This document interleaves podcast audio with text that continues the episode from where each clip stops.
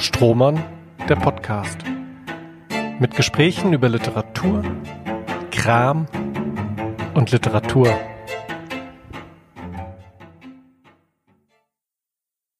Herzlich willkommen bei Strohmann, dem Podcast des Literaturforums im Musorturm über Literatur, Kram und Literatur. Mein Name ist Björn Jager. Unser heutiger Gast kommt aus einem Bereich der Literatur, den wir bei unseren Veranstaltungen, bei den Abendveranstaltungen sonst eigentlich gar nicht abdecken, mit dem wir aber in, in Nebenprojekten doch ziemlich viel zu tun haben. Mehr wahrscheinlich als viele unserer normalen Zuschauerinnen und Zuschauer hm, sich vorstellen können oder wissen. Ich begrüße ganz herzlich die Kinder- und Jugendbuchautorin Antje Herden. Hallo, schön, dass du da bist. Ja, hallo, danke für die Einladung. Ähm, Antje, was ich dir bis jetzt nicht gesagt habe, ist, dass wir, also ähm, ich habe dich ja kurz gebrieft, ne? Wir werden über Literatur sprechen. Das ist quasi dann deine, deine Arbeit. Das ist der erste große Themenbereich. Über den zweiten großen Themenbereich, ähm, also da freue ich mich schon drauf, das ist der Kram. Kram hört sich immer so ein bisschen abwertend an, ist aber gar nicht so gemeint. Das ist ein Thema, das unsere Gäste mitbringen und von dem sie uns vorher überhaupt nichts sagen. Das ist dann eine Überraschung und weil es eben so bunt ist, haben wir es einfach Kram genannt. Und was ich dir jetzt aber noch nicht gesagt habe, ist, dass wir mit was ganz anderem anfangen. Wir haben nämlich so eine Liste an Fragen vorbereitet, die alle unsere Gäste äh, immer bekommen. Das sind so ganz kurze Fragen, mit denen wir ähm, euch so ein kleines bisschen ähm, kennenlernen wollen. Und das sind immer so Dreierpäckchen, so am Anfang drei, in der Mitte drei und am Ende drei.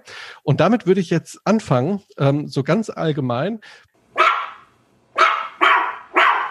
Was kannst du an dir selbst nicht leiden? Na, das, also weißt du zum Anfang gleich sowas. ähm, also ich kann an mir selbst nicht leiden, dass ich ganz schnell emotional ungeduldig werde, wenn die Situation schwierig wird und dann eine unangenehme, angestrengte Stimme bekomme und nicht mehr klar bei mir bleibe. Das kann ich überhaupt nicht an mir leiden und damit anderen Menschen das Leben total schwer mache. Ist das was, was du schon, was du schon immer hast? Also äh, quasi, was du aus deiner Kindheit schon mit reingetragen hast in ja, dein Erwachsenenleben? Ja. ja, ich glaube, ich habe das schon immer. Äh, ich wusste es nur früher äh, nicht so genau zu definieren. Ich habe einfach gemerkt, dass wenn Situation anstrengend war, dass Leute irritiert auf mich reagiert haben. Und inzwischen weiß ich, dass ich dann nicht so gut bin in, in der Reaktion oder in dem, was ich tue, sage, mache und damit andere Leute stresse und die dann mich dann wiederum stressen, weil sie dann auf mich reagieren wie auf jemanden, der gerade stressig ist. Genau. Es, gibt ja auch im Prinzip schlimmere Sachen. Also stell dir vor, du würdest jetzt, hättest zum Beispiel gesagt, irgendwie, ich bin, was ich an mir selbst am meisten nicht leiden kann, ich bin eine Soziopathin oder so. Also insofern. Du, ich bin, ich bin, ich bin, eine Sozio, ich bin eine Soziopath, ich bin eine Teilzeit-Soziopathin, aber den Part an mir mag ich eigentlich ganz gern. Zweite Frage. Welches Buch konntest du nicht zu Ende lesen? Oh, da, da, das, da habe ich eins. Und zwar, aber jetzt weiß ich natürlich Titel äh, und Autorin nicht. Und oh, das ist, das ist die allerbeste Voraussetzung. Ja, aber ich weiß genau, dass du weißt, welches es ist, äh, wenn ich dir sage, um was es sich handelt. Es war äh, ein großer Bestseller aus Amerika, also von einer Frau geschrieben, ich glaube hawaiianisch-stämmig oder so ähnlich. Und es geht um die Freundschaft von vier Männern, äh, und einer von denen ist äh, hochgradig äh, emotional und seelisch erkrankt und zerstückelt sich nach und nach. Und man war, das Buch hat Anja Yanagihara. Genau. Ein ähm, furchtbares ähm, Buch. Ein kleines Leben, glaube ich, ne? Heißt das auf Deutsch? Oder ein, ein klein wenig Leben, sagt Schorner gerade. Also irgendwie so. Aber ich glaube, die, ja. die Hörer wissen, äh, um welches es geht. Also das konnte ich nicht zu Ende lesen, weil ich äh, schlicht diesen äh, Hauptprotagonisten, um den es ja letztendlich geht, überhaupt nicht leiden konnte. Ich fand den jammrig und furchtbar und ich fand das auch nicht ergreifend, sondern ich habe mir, und ich muss es so böse und soziopathisch sagen, ab Seite 90 gewünscht, dass der doch sich endlich umbringen möge, damit das oh Buch Gott. fertig ja, ähm, so ich glaube, ich glaube, äh, das ist das Buch aus den letzten Jahren, worüber sich am meisten gestritten wird, wenn es Leute gelesen mhm. haben. Denn ich glaube, es gibt nur Leute, so wie du, die sagen, also das ist ähm, unerträglich und, ich, und, und furchtbar. Und dann gibt es so Leute wie mich, ähm, ich fand das nämlich ganz großartig, obwohl ich es auch unerträglich fand. Aber äh, ich glaube, dazwischen gibt es halt tatsächlich überhaupt nichts. Also äh, Love-Hate-Relationship irgendwie, die die Leute zu von daher Buch ist haben. es ja Von daher ist es ja ein tolles Buch. Ne? Also es gibt ja äh, nichts schlimmer als Bücher, die gleichgültig lassen. Was ist dein Guilty Pleasure? Oha. warte mal, da muss ich jetzt aber mal kurz überlegen, wie, wie ehrlich ich jetzt hier sein kann. Das Oder die Frage, ob dir überhaupt irgendwas peinlich ist. Ich, glaub, ich glaube, das Zweitere ist, ist der, äh, ist, ist, ist die Tatsache, mir ist eigentlich gar nichts peinlich. Und ich habe da letztens mal drüber nachgedacht, ob das so stimmt, weil ich das gerne mal sage, mir ist nichts peinlich. Oder ob es nicht doch Dinge gibt, die mir jetzt peinlich wären, also wo ich jetzt doch die Tür zumachen würde, wenn ich äh, da gerade äh, so zugange wäre. Ich glaube, ich bin mir zu, für nichts zu doof. Aber es gibt bestimmt so Dinge, die ich heimlich tue. Also ich finde zum Beispiel überhaupt nicht peinlich, durch die Wohnung singend und tanzend äh, durchzuwirbeln und die Tür geht auf und da steht irgendein Gast. Äh, irgendwas, was ich, ein Kind meiner Kinder oder äh, ein Freund meiner Kinder oder eine Freundin meiner Kinder. Das fände ich null schlimm. Ich finde es auch nicht schlimm, über die Straße zu laufen und irgendwie mal laut was zu rufen, weil ich da gerade Lust drauf habe. Also sowas ist mir alles überhaupt nicht peinlich. Aber Guilty Pleasure bedeutet ja, dass man irgendwas bewusst macht, was keiner wissen darf ich glaube, ich habe da nichts. Also selbst wenn ich in ganz absurde Richtungen denke, fällt mir nichts ein. Es wäre mir nichts peinlich. Ich glaube, ich habe auch schon über alles gesprochen und geredet, was ich je gemacht habe. Leider. Ist das, das wollte ich gerade sagen. Ist das was, was du bereust oder was, wo du sagst, das ist eigentlich eine ganz große Stärke? Also ich für mich selber bereue das nicht jetzt für, also klar, als, also ich kenne, ich erinnere Zeiten, da war ich noch jünger, da weiß ich noch, ne, man hatte, was weiß ich, abends zu viel getrunken, man ist mega emotional geworden und wachte dann morgens auf mit dem Kater und überlegte sich, verdammt, wem muss ich jetzt alles anrufen und mal nachfragen, was ich wieder Peinliches gemacht habe. Also solche Zeiten erinnere ich, also da, da waren dann mir Dinge eben schon peinlich.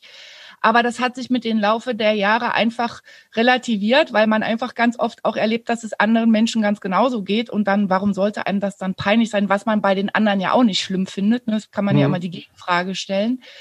Nein, aber ich glaube, dass mir manchmal, es ist mir manchmal unangenehm, weil ich denke, dass ich andere überfordert habe. Weißt du? Also ich ja. schäme mich dann, dass ich anderen zu nahe getreten bin in dem, wie ich war. Das ist, also es tut mir dann leid im Sinne von, das war den anderen bestimmt zu viel. Mir persönlich ist es aber nicht peinlich vor mir selber. Es kann mhm. ja aber auch im Prinzip so eine ganz gesunde Überforderung sein, oder? Auch so, eine, so ein Signal an die Leute, dass es vielleicht Themen gibt, die auf den ersten Blick peinlich oder unangenehm sind, bei denen ich mir aber echt vorstellen könnte, würden wir über sowas halt irgendwie offener und häufiger in der Welt sprechen, wäre vielleicht eigentlich viel geholfen oder so Schamgrenzen abzubauen oder ne, das fängt ja bei so bei so bei so Sachen an. Das ändert sich ja jetzt irgendwie so bei zum Beispiel bei psychischen Erkrankungen oder sowas. Ähm, da gibt's ja jetzt mittlerweile Gott sei Dank so einen Umsprung. Aber es gibt so viele Themen, bei denen ich denke, die sind so tabuisiert und wenn man aber offener drüber sprechen würde, würde das extrem viel Leidensdruck vielen Menschen nehmen. Ich bin da ganz bei dir und das ist auch äh, genau mein Thema. Ich versuche das ja auch oft äh, in, in kleinen Texten oder auch größeren mhm. Texten. Was aber natürlich eine Konsequenz ist, da die Gesellschaft so ja noch nicht ist, dass man vereinsamt. Also, mhm. weißt du, wenn du der Erste bist oder die Erste bist, die diesen Weg geht und sagt, ich möchte mich davon befreien und ich möchte nicht mehr in Tabus leben und denken und sprechen, dann irritierst du natürlich die Außenwelt und dann passiert es, dass du damit Menschen eben schlicht überforderst, die sich dann von dir abwenden, weil du denen zu anstrengend bist. Und das muss man ertragen können. Literatur. Ich würde noch mal zu den Guilty Pleasures, Peinlichkeiten zurückkommen ähm, und ähm, damit fängt jetzt quasi auch dann der der Hauptteil des des Gespräches an. Das hört sich erstmal total dreist an, wenn ich das jetzt sage.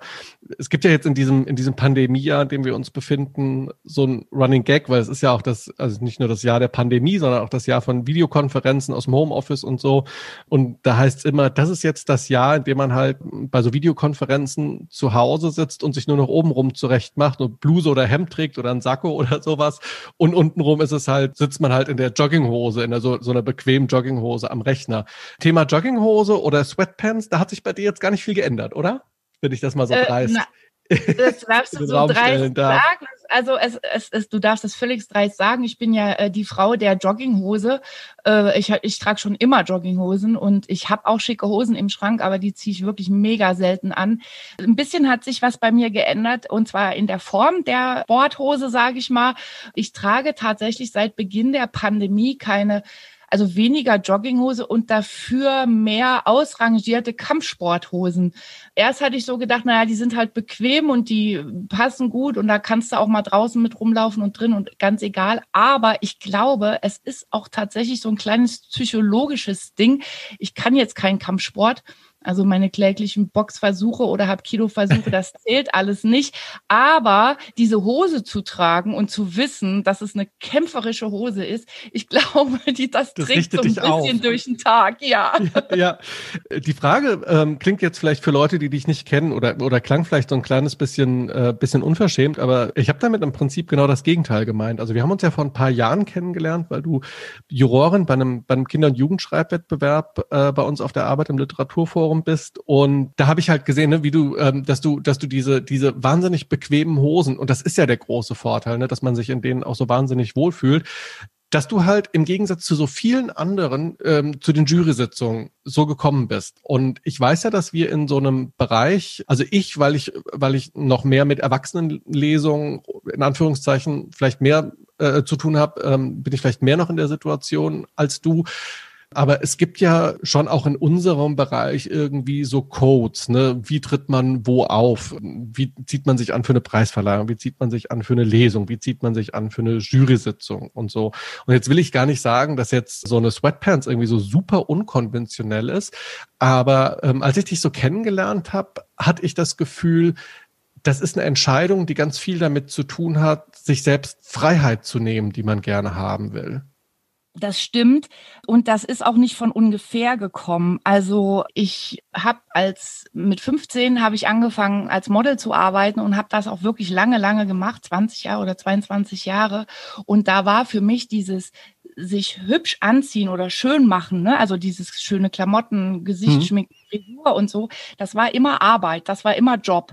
Und immer wenn ich das Make-up wegwischen konnte, durch die Haare wuseln konnte und diese unbequemen, schicken Klamotten ausziehen konnte, dann war ich ich. Ne, dann, dann habe ich die Rolle abgelegt, die ich hm. da mhm. gespielt habe. Dadurch fing das bei mir ganz, ganz früh an, dass äh, ich sag mal, dieses sich aufhübschen oder dieses sich zurechtmachen für mich immer was war mit, ich lege mich ab als Person und bin jetzt jemand, der diese Klamotten trägt, aber nicht mehr ich. Äh, darum hat sich das bei mir so überhaupt nie entwickelt, dass ich habe überhaupt kein Interesse an Mode, leider auch nicht an Frisuren.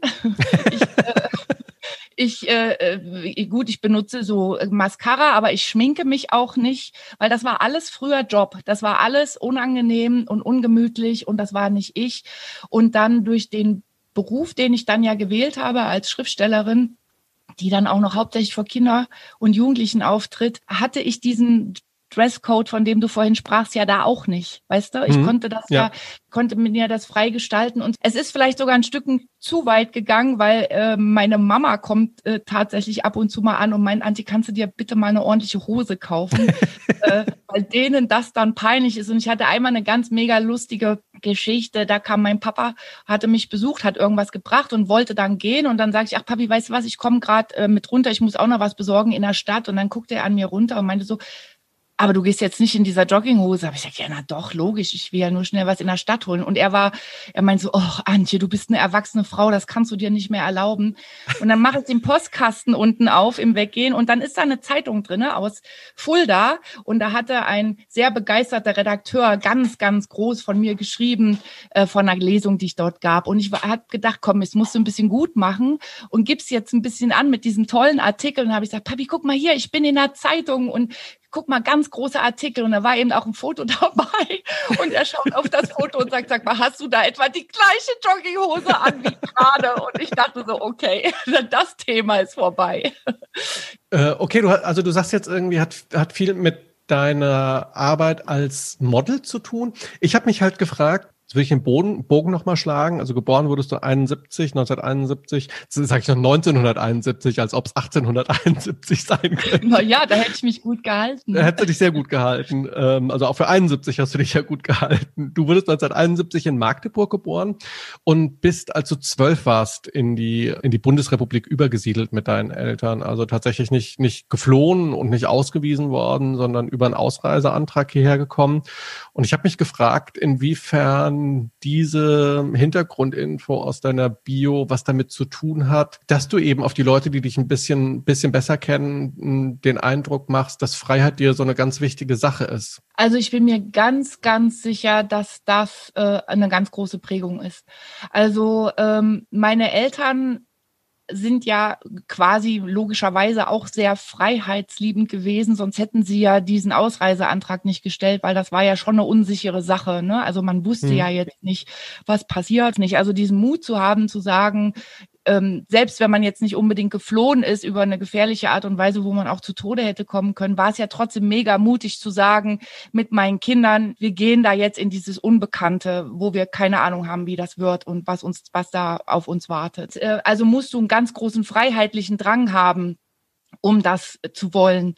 Und das ist mir natürlich mitgegeben worden in, in der Erziehung auf alle Fälle, aber bestimmt auch schon genetisch. Ich weiß jetzt nicht, inwieweit Freiheitsdrang auch genetisch schon vermittelt wird, aber alles war immer Richtung Freiheit, also Freiheit ähm, des, des Seins in allen, in allen Perspektiven, also auch im Körper. Also wir haben auch immer zum Beispiel mega viel Sport gemacht. Ich bin, habe ja für das Olympiateam damals bin ich schwimmen gewesen, also in der Kindergruppe. Also das hat ja auch was mit Freiheit zu tun, dass man seinen Körper ganz bewusst benutzt. Freiheit im Geist, in den Gedanken, in allem. Mhm. Also mein Vater hat mir alle Bücher immer äh, gegeben, die er im Bücherregal hatte. Er war nur einmal sauer, als ich mir keine Ahnung, mit sieben oder so äh, eins selbst genommen habe. Und das war dann äh, von Boccaccio das Decamerone. Das fand er dann doch doof, dass ich das mit sieben gelesen habe. Und ich habe auch alles nicht verstanden. Ich wusste nur, uiuiui, ich glaube, das ist hier ganz schön dolle. und habe gemerkt, ich habe ich hab heiße Ohren, aber ich habe gar nicht verstanden, was ich da las zum Teil. Also das war schon super wichtig. Und ich glaube, das ist eine ganz große Prägung, weil ja, also Freiheit ist mein allerhöchstes Gut. Das stimmt. Wenn ich mir ähm, den Rest deiner Bio so angucke, dann unterscheidet die sich ganz extrem so von dem mh, hm, bei einem anderen Podcast oder oder bei bei einer Lesung, wenn ich mein, meinen Gast vorstelle, kommt dann im Prinzip irgendwie immer so fast dasselbe. So, das ist hat Literatur oder Germanistik studiert an der Uni X oder hat kreatives Schreiben an der Uni Y studiert oder so. Und bei dir ist das ganz anders. Du hast eben schon gesagt, du hast seit du Teenager warst als Model gearbeitet. Du hast unter anderem in Kapstadt, Miami, London, Barcelona gelebt. Und dann äh, finde ich ganz witzig, 24 Semester Architektur, von denen du eineinhalb Jahre surfend in Kalifornien verbracht hast. Das unterscheidet sich so dermaßen von den meisten anderen Lebensläufen. Wie ist das mit dir, wie ist das gekommen? Also wie bist du zum Schreiben gekommen? Ganz am Anfang habe ich gelesen. Ne? Also das muss man mhm. klar sagen. Ich war eine absolute Leseratte. Ich habe mir auch im Prinzip das Lesen fast selbst beigebracht. Also mein Vater hat uns früher vorgelesen. Der fing dann an mit Pippi Langstrumpf. Erstaunlicherweise bekamen wir dieses Buch in der damaligen DDR. Ich weiß gar nicht, warum das möglich war. Und dann las er uns aus den Erstausgaben der Karl Mays vor. Äh, Winnetou war damals das Thema. Und das war ja noch in dieser Sütterlin-Schrift geschrieben, ne? in diesem alten, mhm. äh, in diesem alten Druck. Und äh, ich fand immer, er liest zu wenig. Ich wollte wissen, wie es weitergeht und habe mir das dann quasi selber beigebracht, das lesen zu können, weil ich habe es nicht ausgehalten zu warten, bis er dann äh, am nächsten Tag wieder nur eine halbe Stunde las. Äh, habe dann wie verrückt gelesen. Also ich habe wahnsinnig viel gelesen und dadurch konnte ich wahrscheinlich auch einfach dann gut schreiben. Also ich habe ein gutes Sprachgefühl entwickelt und das kriegst du natürlich mit im Unterricht, ne, wenn du dann den Aufsatz vorlesen musst oder äh, wenn mhm. du dann eine, eine Eins in Ausdruck kriegst oder wie auch immer. Und darum wusste ich, ich kann schreiben. Und äh, ich wusste natürlich auch, ich kann Geschichten erzählen, weil ich mir immer selber Geschichten erzählt habe, schon als Kind. Also wenn ich Angst hatte. Wir sind zum Beispiel äh, Wildwasser gefahren und ich hatte zum Teil mega Angst, wenn ich dann alleine in meinem Boot saß und dann da irgend so eine Stromschnelle runter musste, dann äh, hatte ich Riesenangst. Es gab aber kein Drumherum. Ich musste da durchfahren. Und dann habe ich mir immer Geschichten erzählt. Was weiß ich, dass ich jetzt meine Freundin befreie. Ne? Die ist in den Fängen eines bösen Monsters. Und wenn ich jetzt diese Stromschnelle schaffe, ohne zu kentern, dann springt eine Fessel ab. Also ich wusste, ich kann Geschichten erzählen und ich wusste, ich kann schreiben. Und dann habe ich erst äh, Chemie studiert, weil ich mich sehr für für äh, Naturwissenschaften interessiert habe und ganz besonders eben für Chemie. Außerdem ist mein Papa äh, Chemiker und Mediziner gewesen. Und dann äh, habe ich Architektur studiert, weil ich eben auch sehr gerne gezeichnet und gemalt habe und dachte, Architektur ist so eine Kombination aus Naturwissenschaften und kreativer Beschäftigung. Und an das Schreiben habe ich mich nicht rangewagt, weil das war ja meine Notrettung, mein Notanker, wenn alles schief geht. Und dann passierte das tatsächlich erst, als ich mich in den Schriftsteller verliebt ne, und dann die Idee bekam, ach, wäre irgendwie schön, zusammen ein Buch zu schreiben. Ich nehme an, das, das war dann Jan Off, oder? Genau. Mit dem hast du ja dann auch 2006 debütiert und zwar interessanterweise tatsächlich so, wie du es gerade gesagt hast. Also ihr habt zusammen den Roman Weißwasser geschrieben. Danach kam noch ein Erzählungsband von dir raus, quasi im, im Bereich Erwachsenenliteratur, Belletristik. Und dann bist du aber übergegangen zu Kinder- und Jugendbüchern. Ich habe gezählt, es müssten, glaube ich, 14 seit 2010 sein. Schwerpunkt tatsächlich eher auf, auf Kinderbüchern, so ab neun Jahre. Zuletzt aber eben auch der Jugendroman Keine halben Sachen. Dafür hast du ähm, den Peter Hertling-Preis bekommen und warst in diesem Jahr auch für den Deutschen Jugendliteraturpreis nominiert. Außerdem jetzt zuletzt erschien das Kinderbuch Parole TT.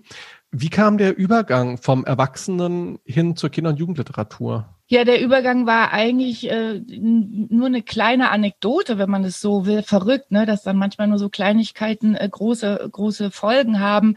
Im Prinzip war es so, dass äh, es war trotz gegen meinen Vater, weil äh, mein Vater war die ganze Zeit weniger erfreut, dass ich äh, nach 24 Semestern Architekturstudium äh, plötzlich sagte, und jetzt schreibe ich. Von daher ließ er keine Gelegenheit aus, mir immer wieder deutlich zu verstehen zu geben, wie blöd er das fand.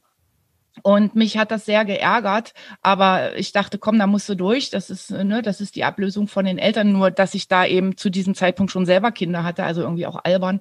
Und gleichzeitig erzählte er aber immer von einem Nachbarn, der angeblich auch schreiben würde. Ich kenne den Nachbarn nicht, kenne nur seinen Namen, nämlich Dieter. Und Dieter schrieb also auch immer. Und während er auf der einen Seite immer sagte, Antje, hör mit dem Quatsch auf, äh, gleichzeitig erzählt er eben immer von diesem Nachbarn Dieter, der jetzt das Tolles machen würde und das Tolles machen würde. Und eines Tages sagte er also, nachdem er mir wieder also wieder äh, da seine seine Rede hielt, ich solle doch aufhören, aber gleichzeitig sagte er dann, okay, und Dieter schreibt übrigens gerade, nimmt gerade an einem Wettbewerb teil für ein Kinderbuch. Und das hat mich so geärgert, dass ich dachte, so weißt du was, was Dieter kann, das kann ich auch. Und dann habe ich rausgegoogelt, bei welchem Wettbewerb der wahrscheinlich mitmacht. Und dann habe ich rausgefunden, dass Dieter beim Astrid Lindgren Preis mitmachte. Der, den hat damals der Oettinger Verlag ausgeschrieben. Und der stand, der war schon seit einem halben Jahr ausgeschrieben und es waren zwei Wochen sollte Abgabe sein und man sollte ein komplettes Manuskript einreichen. Und dann habe ich gedacht, okay, wenn mir heute Nacht was einfällt, eine gute Geschichte, dann setze ich mich wirklich ran und schreibe von morgens bis abends und versuche in zwei Wochen diesen Abgabetermin einzuhalten. Und dann ist mir in der Nacht wirklich eine schöne Geschichte eingefallen. Und dann habe ich mich hingesetzt und habe tatsächlich in zwei Wochen dieses Manuskript geschrieben und da eingereicht. Der Preis ist dann leider gar nicht äh, verliehen worden. Es hieß, die Manuskripte, die eingegangen seien, seien alle nicht gut was ich extrem beleidigend fand. Unverschämt. Und ja, genau. Nicht mal Dieter dann, hat gewonnen. Ja, nicht mal Dieter hat gewonnen, weißt du. Und ich hatte dann aber auf der Buchmesse damals die Sophie Hertling kennengelernt, die damals als Lektorin im Kinderbuchbereich bei Oettinger arbeitete. Und sie hat dann gesagt, du schick mir das doch noch mal, das schaue ich mir mal an. Und dann hat sie das sozusagen angeleiert, dass dieses Buch damals bei Oettinger äh, rauskam, also auch ohne den Preis. Und was ich halt so mega schön finde, dass das so ein Loop geworden ist, weil Sophie eben die erste war, die gesagt hat, komm, wir machen dieses Kinderbuch, das ist total schön und das gefällt mir. Und dann habe ich ja mit meinem ersten Jugendbuch den Preis ihres Vaters gewonnen so dass diese, diese Familie Hertling wie so eine Klammer um meine Kinder- und Jugendbuchzeit liegt. Ne? Und das, das ist mega berührend. Also wenn ich darüber nachdenke, kommen mir immer noch die Tränen. Über, über keine halben Sachen hast du jetzt vor kurzem gerade sehr ausführlich beim Deutschlandfunk auch darüber gesprochen, auch ein bisschen, bisschen gelesen. Das kann man auch in der Mediathek noch nachhören. Ähm, deshalb würde ich jetzt meinen mein Fokus, um über dein Schreiben, um das ähm, mal so ein bisschen an einem Buch auch zu verankern, was ich an deinen Büchern so toll finde, würde ich gern über, über dein, dein ähm, neuestes Buch Parole TT sprechen. Kannst du da mhm. mal kurz umreißen, worum es geht? Ja, also dieses Buch hatte eine ganz andere Initiation als äh, normalerweise meine Bücher. Normalerweise ist mir irgendwas Witziges passiert oder ich habe irgendwas Lustiges gesehen und dachte, ach, das wäre ja toll, da kann man ein Buch draus machen oder da kann man eine Geschichte drumrum spinnen. Bei Parole TT war es anders. Das habe ich 2018 geschrieben und 2018 war ja das Jahr, als die großen Kulturschaffenden sagten, wir müssen mit dem Zynismus aufhören. Das funktioniert nicht. Äh, unsere Welt wird immer schlimmer. Ne? Wir dachten 2018 schon, es sei ein schlimmes Jahr gewesen. Mhm. Verrückt. Und wir müssen aufhören, zynisch äh, an die Sache heranzugehen. Wir müssen anders denken. Wir müssen den gemeinschaftlichen Gedanken groß machen. Äh, wir dürfen jetzt Leute, die, was weiß ich, Initiativen in Vierteln und in Stadtteilen äh, organisieren. Die dürfen wir nicht mehr belächeln, so nach dem Motto, was soll das bringen, sondern jeder kleine Schritt Richtung Gemeinschaft, Richtung menschlich miteinander umgehen und guter Umgang ist wichtig, um die Welt zu retten. So, so war ja dieser Tenor 2018. Und dann dachte ich, äh, dann mache ich das auch. Das, oder ich dachte, ich möchte oder ich muss das auch machen äh, als Kinderbuchautorin und ich möchte ein Buch schreiben, in dem es genau um diese Themen letztlich geht, gemeinsam miteinander, Menschlichkeit, alle zusammen. Und, und dann habe ich mit diesem Aufhänger oder mit diesem, mit diesem Grundgedanken mich hingesetzt und habe überlegt, okay, wie funktioniert sowas? Und dann habe ich einen Cast zusammengestellt, das sehr durchwachsen ist. Es wurde mir auch schon Klischeehaftigkeit vorgeworfen, was ich aber. Das ist eine Unverschämtheit. Ja, was ich ablehne. per se. Ich lehne dieses Urteil ablehne. ab. Ich lehne das komplett ab, weil ich ja denke, dass es eigentlich gar keine Klischees gibt, weil wenn man hinausgeht in die Welt, dann erlebt man die Dinge und derjenige, der von Klischees spricht, ist oft einer, der zu Hause bleibt und von draußen drauf guckt und so denkt, das kann man doch so gar nicht denken. Äh, und ich habe mir natürlich ganz bewusst diese Figuren aus äh, überlegt, damit ich äh, mein Thema erreiche. Ne? Also was soll ich von Lisi Müller erzählen, wenn Lisi Müller gar nichts Tolles erlebt, äh, nur weil es dann kein Klischee wäre. Also das ist ja völlig albern. Also gibt es sieben Kinder und diese sieben Kinder jedes Kind steht eben für eine Gruppe, kann man fast sagen. Und diese sieben Kinder schließen sich zusammen. Sie sind am Anfang noch keine Freunde. Sie gehen zusammen in eine Schulklasse, sie sind aber keine Freunde.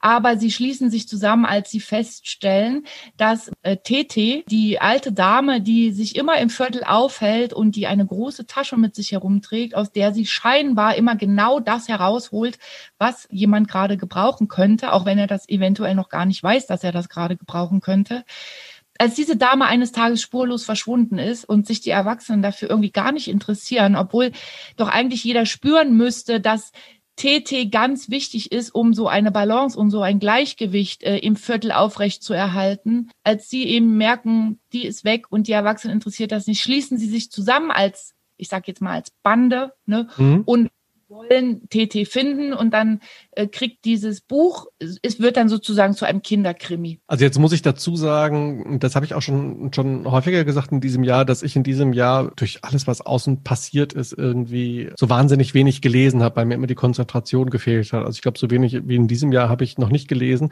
Das soll aber eigentlich gar keine Einschränkung sein dazu, dass ich jetzt in der Vorbereitung äh, Parole TT nochmal gelesen habe und halt finde, es ist wirklich eines der schönsten Bücher. Und ich lese nicht so viel Kinder, Kinderliteratur, ne? weil oh, da auch, ähm, Dankeschön. weil da halt auch echt so viel, so viel Mist dabei ist.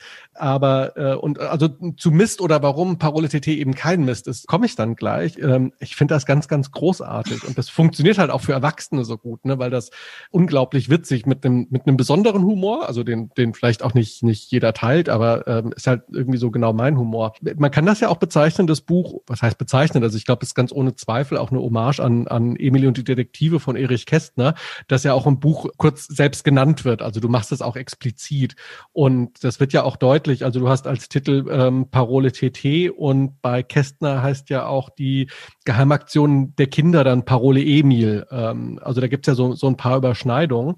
Und was ich aber wichtig finde, und deswegen habe ich mich eben auch an dieser Klischee-Darstellung irgendwie so ein bisschen, bisschen, bisschen gestört, also die, die da vorgeworfen wurde.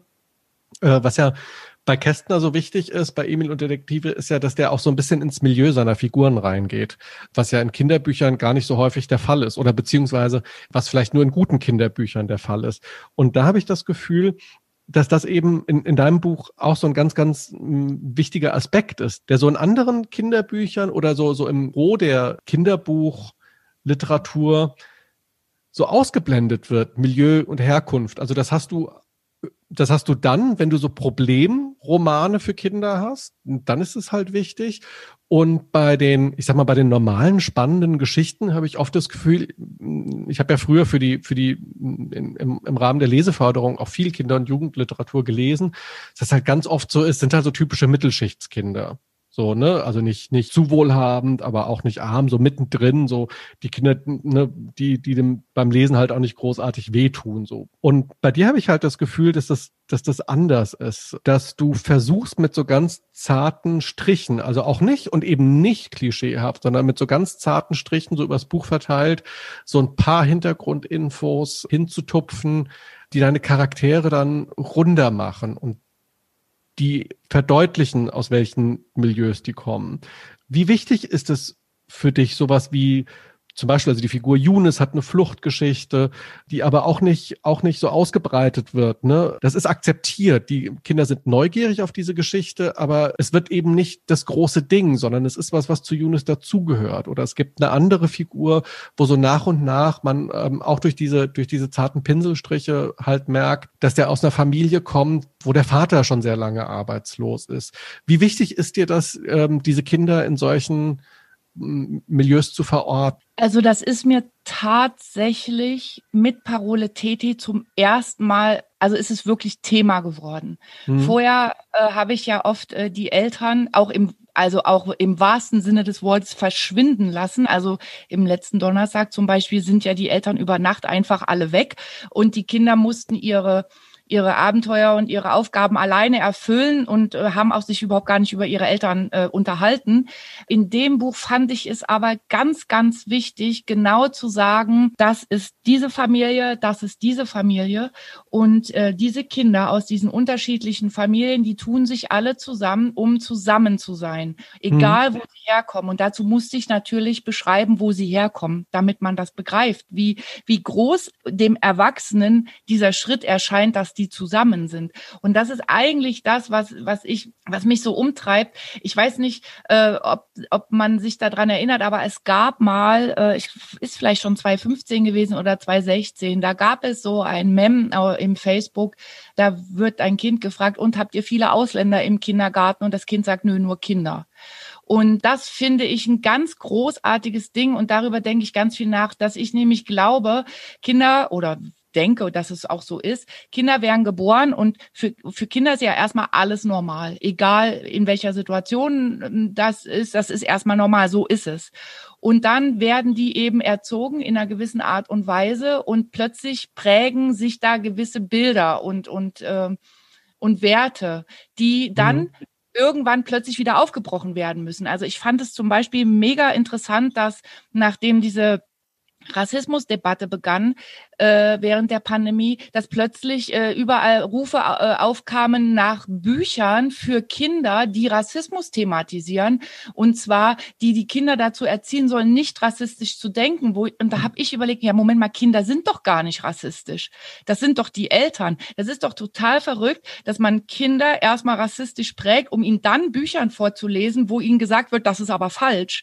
Und ähm, also wie, wie, wie verkopft und wie verquer das gerade alles läuft. Und ähm, dann habe ich gedacht, wenn ich jetzt aufzeichne, aus welchen Familien die einzelnen Protagonisten kommen und wenn die dann zusammen losziehen und sich so akzeptieren, wie sie sind, das natürlich auch kommentieren, weil äh, ne, da fallen natürlich dann mal Bemerkungen, die die zu Hause aufgeschnappt haben und dann äußern sie sich dann auch vor ihren Freunden so in, mhm. in, in dem Tenor. Und dann kommentieren die das natürlich und sagen, ey, Alter, das, das kannst du jetzt aber nicht sagen. Also wie man dann eben als Kind miteinander spricht. Aber trotzdem nehmen sie sich an und nehmen sich mit und dürfen sich dadurch dann auch wieder verändern und ihre Sachen hinterfragen, ohne dass sie es merken.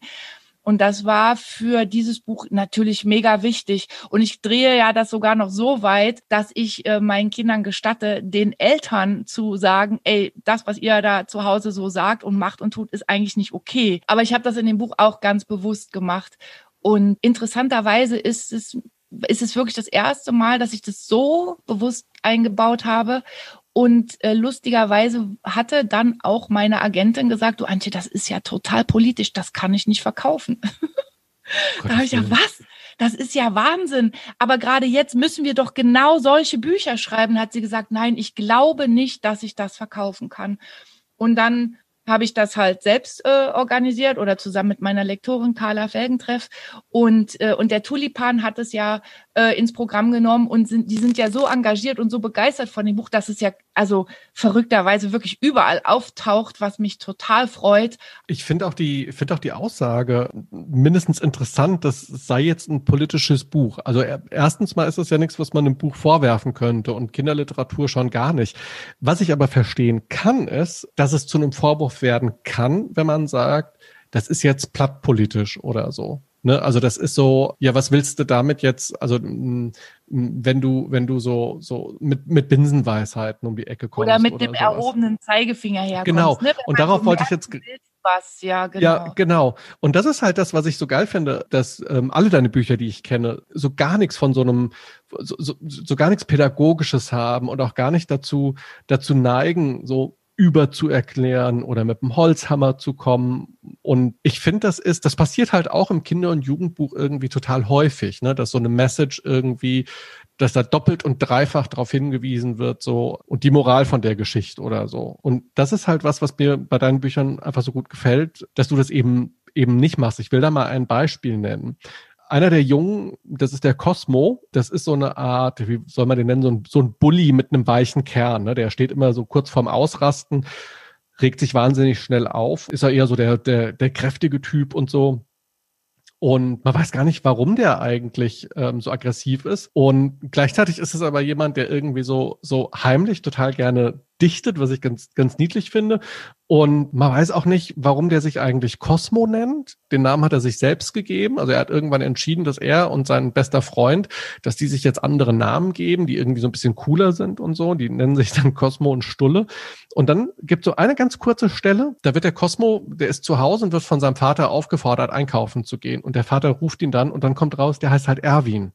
Was ja echt ein schlimmer Name ist für, einen für einen Viertklässler. Und der Vater ist halt auch so, äh, man merkt nur so, ja, geh mal einkaufen. Also der Fernseher läuft und geh mal einkaufen. Also man bekommt so ein ganz kleines bisschen so einen Einblick und an einer anderen Stelle, wieder später im Buch, kommt eine nächste kleine Information. Da kommt nämlich raus, dass dieser Vater halt echt wohl schon lange arbeitslos ist und sich in dieser Familie auch so eine, so eine gewisse Hoffnungslosigkeit ausbreitet. Ne?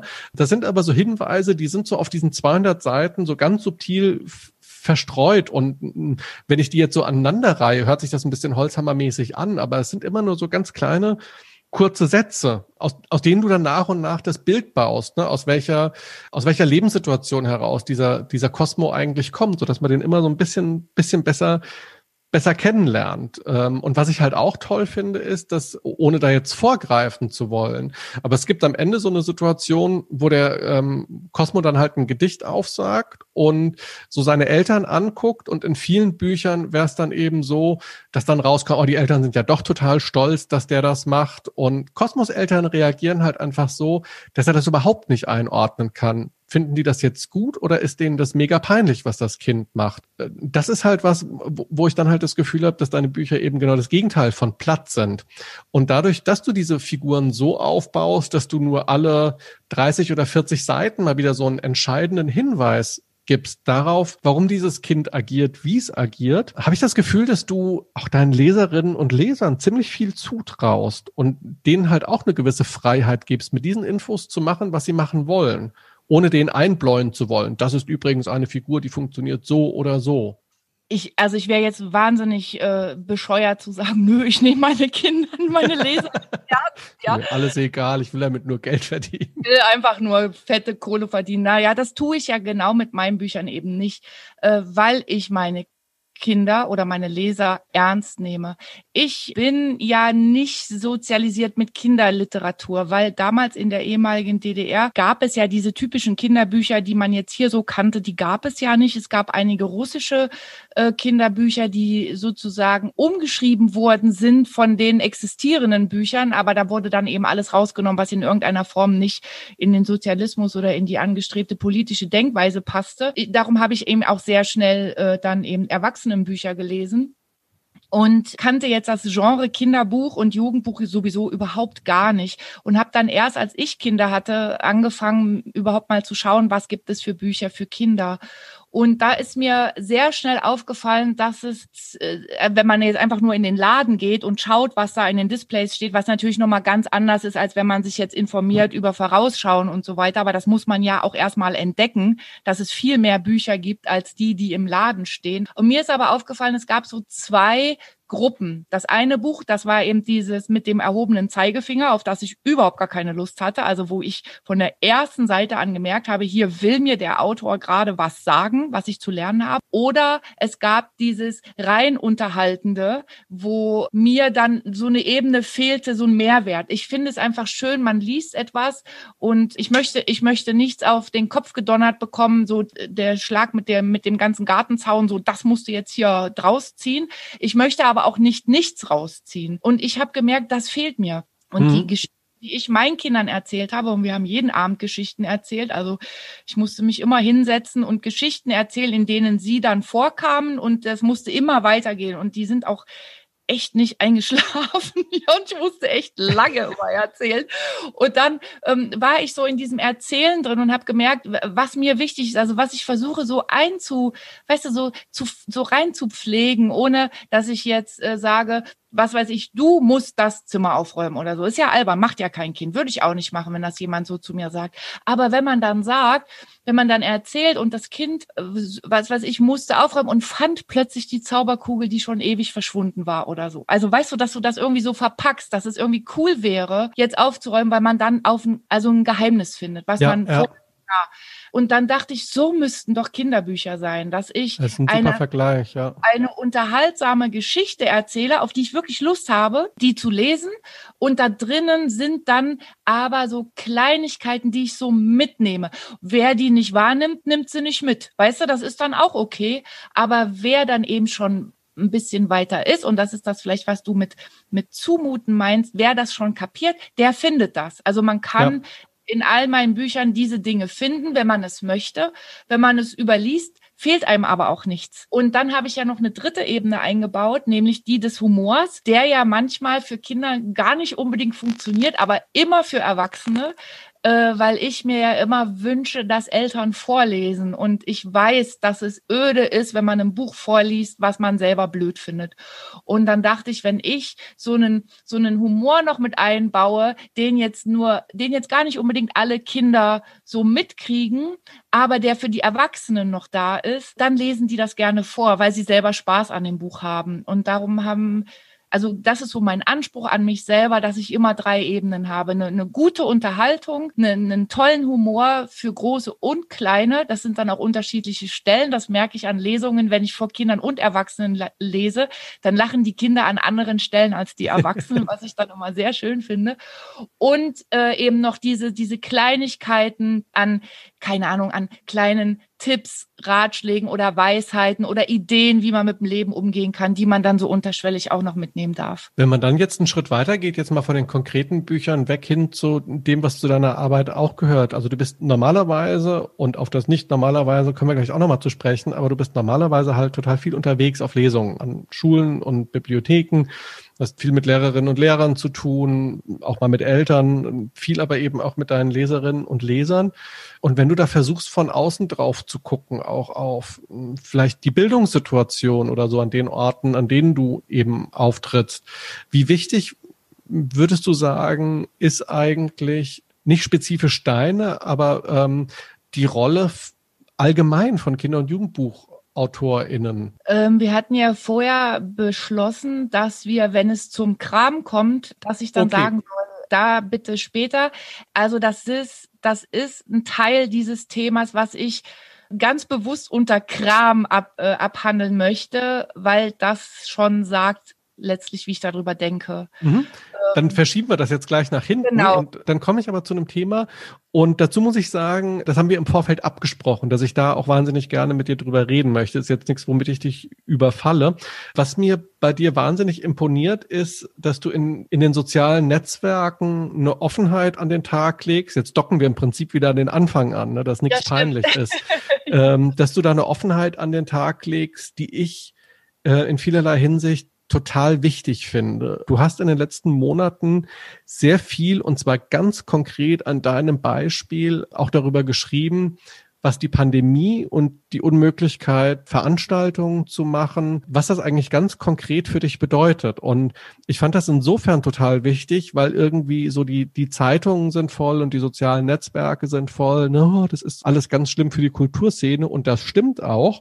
Aber das bleibt dann halt immer so unkonkret und es gibt kaum Leute, auch nicht die Autorinnen und Autoren, die jetzt irgendwie zum Beispiel im Herbst ihre Bücher neu veröffentlicht haben und irgendwie Lesereisen geplant hatten mit 20, 25, 30 Veranstaltungen. Alles weggebrochen, keine einzige Lesung findet statt. Und trotzdem sprechen, sprechen die wenigsten oder so gut wie gar niemand darüber, was das ganz individuell ökonomisch bedeutet. Und du machst das. Wie ist die Situation für dich in diesem Jahr? Ja, also ich muss ganz kurz, also das äh, hat jetzt so zwei Ebenen, diese, diese Frage. Ich möchte erstmal auf die erste eingehen, warum das sonst niemand macht.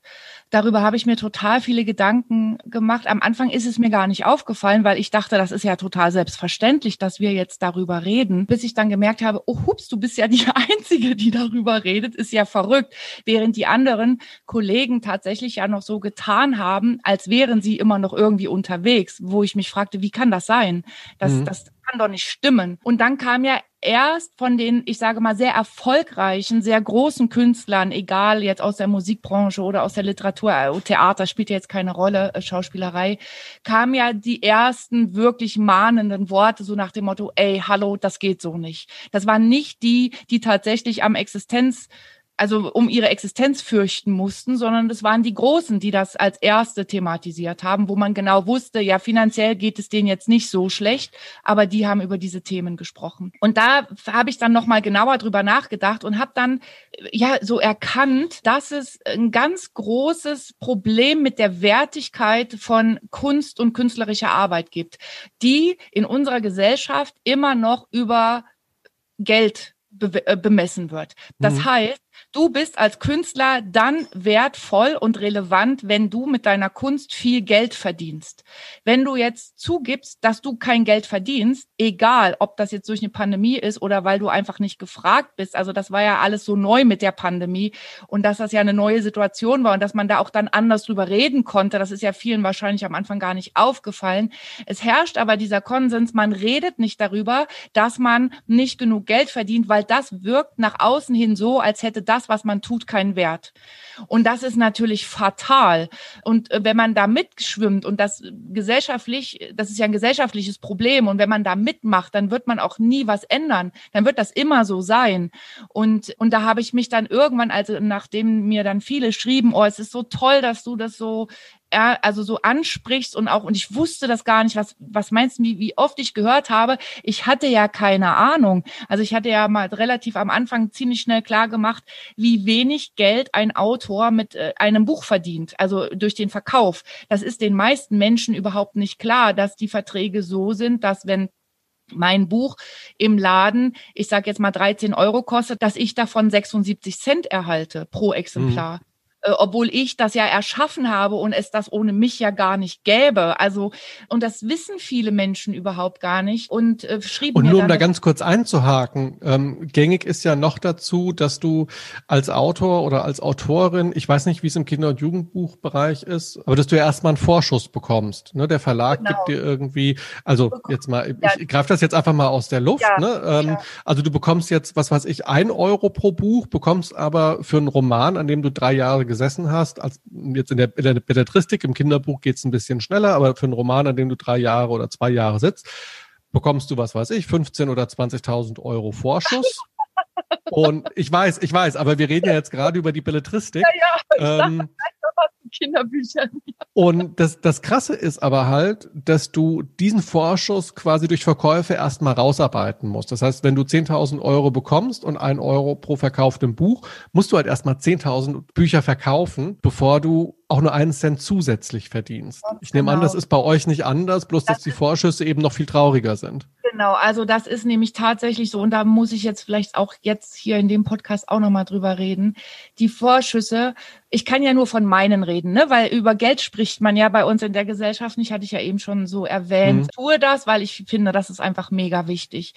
Die Vorschüsse im Kinderbuchbereich liegen etwa bei fünf bis 7.000 Euro Wenn, also ich bin jemand, ich haue ein Buch jetzt nicht so einfach in die Tasten. Das ist mir bei Parole Tete gelungen und ist mir auch bei keine halben Sachen gelungen. Da habe ich jeweils nur acht Wochen dran geschrieben, weil mir einfach das so unter den Nägeln brannte, diese beiden Bücher.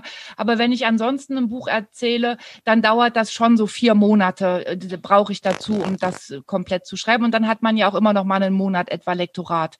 Sagen wir jetzt mal sechs Monate Arbeitszeit äh, und das ist jetzt nicht immer nur sitzen und schreiben, sondern man überdenkt das ja auch und überarbeitet das. Also mhm. das hat, ist ja alles ein Prozess. Sechs Monate beschäftigt mich also ein Buch im Zweifelsfalle 24-7, weil es gibt diesen Knopf im Kopf nicht, wo man das ausschalten kann. Ich habe ihn noch nicht gefunden. Wenn ich dann da eine, eine Vorauszahlung bekomme von, sagen wir, fünf, sechs, siebentausend Euro, dann das dann durch sechs Teile ist das mein Monatsgehalt, was ich habe über dieses Buch. Die Verkäufe im Kinder- und Jugendbuchbereich liegen so, dass der, dass die Vorauszahlung ganz selten eingeholt wird. Also ich habe für den letzten Donnerstag mehr bekommen, als Vorauszahlung war. Und das war's bisher. Hm. Also ich habe noch, ich verdiene mit keinem Buch weiterhin ne? Also an den Tantiemen. Da kommt ja. nichts, weil ich bin immer noch unterhalb der Vorauszahlung. Dann, das heißt natürlich, ich kann natürlich von, keine Ahnung, 800, 900 Euro im Monat meine Familie nicht ernähren. Das, das geht nicht. Und darum muss ich lesen, muss ich vorlesen und trete dann ja auf wie eine Band, im Prinzip ja auch, äh, die mit den Auftritten dann eben das Geld verdient. Und wenn dann sowas wie eine Pandemie ist oder wenn aus irgendeinem Grund Kultur nicht mehr gefördert wird, das kann man ja ruhig allgemeiner fassen, äh, und ich nicht auftreten kann, ich nicht lesen kann, bekomme ich diese Honorare nicht und dann könnte ich vom Kinder- und Jugendbuchschreiben als renommierte, ausgezeichnete Autorin nicht von leben. Und was und, man jetzt noch dazu sagen muss, ist, dass diese Lesungen ja nicht unbedingt extrem reich machen. Nein. Ähm, also, das kann man nicht sagen. Also die sind, ich finde sie im Verhältnis auch, was jetzt zum Beispiel in der, in der Erwachsenenliteratur äh, gezahlt wird, das finde ich sehr viel angebrachter und angemessener. Im Kinderbuchbereich liegt es so um die 300 Euro pro Lesung. Und das ist ja nicht, dass meine Zeit, die ich da äh, bezahlt bekomme, das ist ja nicht die Stunde, die ich die Kinder da, dass ich denen vorlese und mich mit denen unterhalte, sondern im Zweifelsfall bin ich am Tag vorher fünf Stunden mit dem Zug irgendwo hingefahren. Ich habe im Hotel übernachtet, habe dann äh, alleine irgendwo gefrühstückt, habe dann eine Stunde oder anderthalb Stunden mit den Kindern äh, großes Vergnügen gehabt und sitze dann wieder fünf Stunden im Zug, um nach Hause zu fahren und bin quasi zwei Tage unterwegs, nicht in meinem Leben, äh, sondern in dem Leben des Unterwegsseienden und dafür kriege ich dann 300 Euro. Und das ist, wenn man sich das, also, ne, das ist dann auch nochmal so eine zweite Sache, die man da aufmachen könnte. Jetzt fällt das aber sowieso alles weg. Jetzt ist halt nur der Buchverkauf an sich.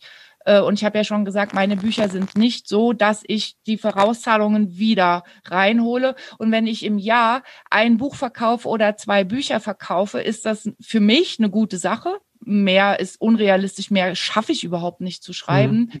Und dann bleibe ich ohne Lesungen äh, bei den Vorauszahlungen. Und 2019 äh, nee, 2020 habe ich jetzt äh, überhaupt kein Buch verkauft, weil ich konnte, so wie du vorhin gesagt hast, vor lauter Nachdenken, vor lauter Fühlen und, und, und Erleben, äh, mich auch nicht konzentrieren und ich konnte nicht nur nicht lesen, ich konnte auch nicht schreiben.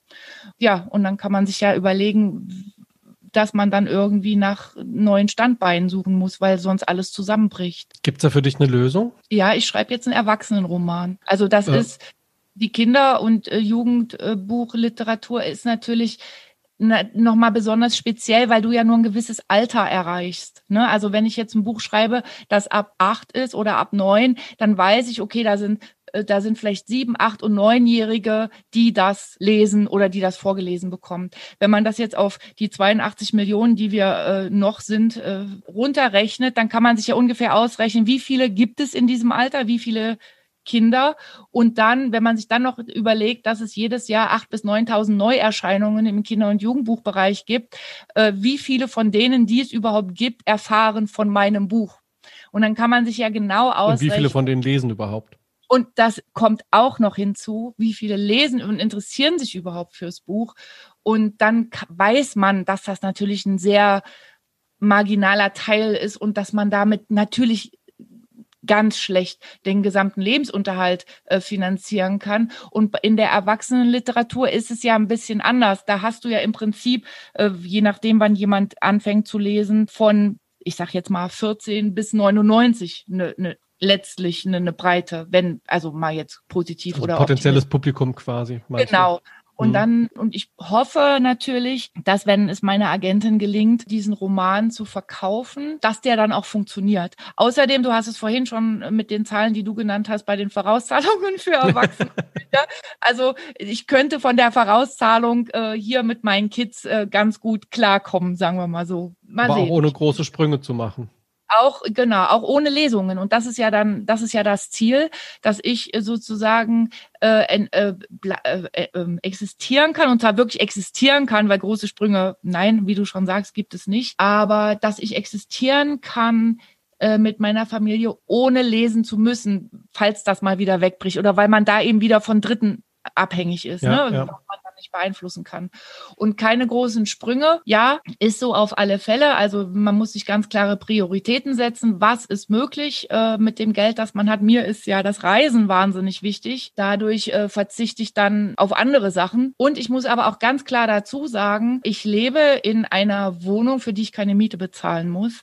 Weil wenn ich das müsste, könnte ich so als Alleinerziehende mit zwei Kindern als Kinder- und Jugendbuchautorin nicht überleben. Und das ist so eine, das ist dann so die Diskrepanz, die ich immer wieder erlebe, weil immer so getan wird, wie wichtig und wie relevant die Kinderliteratur sei. Ne, diese Sprüche, Lesekompetenz ist Lebenskompetenz. Boah, ich kann das nicht mehr hören. Und wenn du in irgendeinem kleinen Dorf liest, dann drängt sich da auch immer der Bürgermeister mit aufs Pressefoto, ne, weil er das für eine gute Sache hält, dass man eben Kindern vorlesen lässt, weil Kinderliteratur ja so immens wichtig sei. Aber wenn man das, das ist jetzt, das erleben ja jetzt im Moment die sogenannten systemrelevanten Berufe auch alle, die sich, die, die eine gute Arbeit leisten, eine mega wichtige Arbeit leisten, aber das einfach nicht auf ihrem Konto spüren und die einfach nicht in ihrer Freizeit das Leben leben können, was ihnen eigentlich zustünde aufgrund der harten Arbeit, die sie leisten oder der wichtigen Arbeit, die sie leisten. Das ist ein ganz, ganz großes gesellschaftliches Ungleichgewicht, in das es ist jetzt nur, also ich will jetzt nicht vermessen klingen, ne, wenn ich mich jetzt mit irgendwelchen Pflegekräften vergleiche. Es geht jetzt nur um die Wertschätzung ja, ja. Äh, von Arbeit und da ist einfach die soziale Arbeit ist in unserer Gesellschaft einfach oder die Kultur und die Kunst ist einfach nicht hochgeschätzt, nicht so wie äh, alles, was mit Konsum und, ähm, und, und, und Entertainment zu tun hat. Ja, ja. es ist auch, ähm, also ich habe auch überhaupt nicht das, das Gefühl, dass du sagst, irgendwie, ähm, wir sind genauso systemrelevant wie, wie Ärzte, Ärztinnen oder Pflegepersonal oder sowas. Aber strukturell lässt sich das eben vergleichen, gemessen ja. daran, wie die politischen Verlautbarungen eben sich anhören und was am Ende dabei rauskommt. Also das hat man ja auch gesehen bei, bei, den, bei den Hilfsprogrammen oder so, ne, wo im Prinzip alles, was mit Kunst zu tun hat, ist am Anfang halt irgendwie aus allen Hilfsprogrammen komplett rausgefallen. Also irgendwie ein selbstständiger Steuerberater oder sowas, dem was weggebrochen ist, der hätte sich halt irgendwie für Hilfsprogramme anmelden können, wenn er ein eigenes Büro hat, aber Autorinnen und Autoren, Malerinnen und Maler, Sängerinnen, wie auch immer, ne, all die sind halt aus den Rastern rausgefallen. Da wurde halt sehr schnell gesagt, na, ihr könnt ja Grundsicherung beantragen.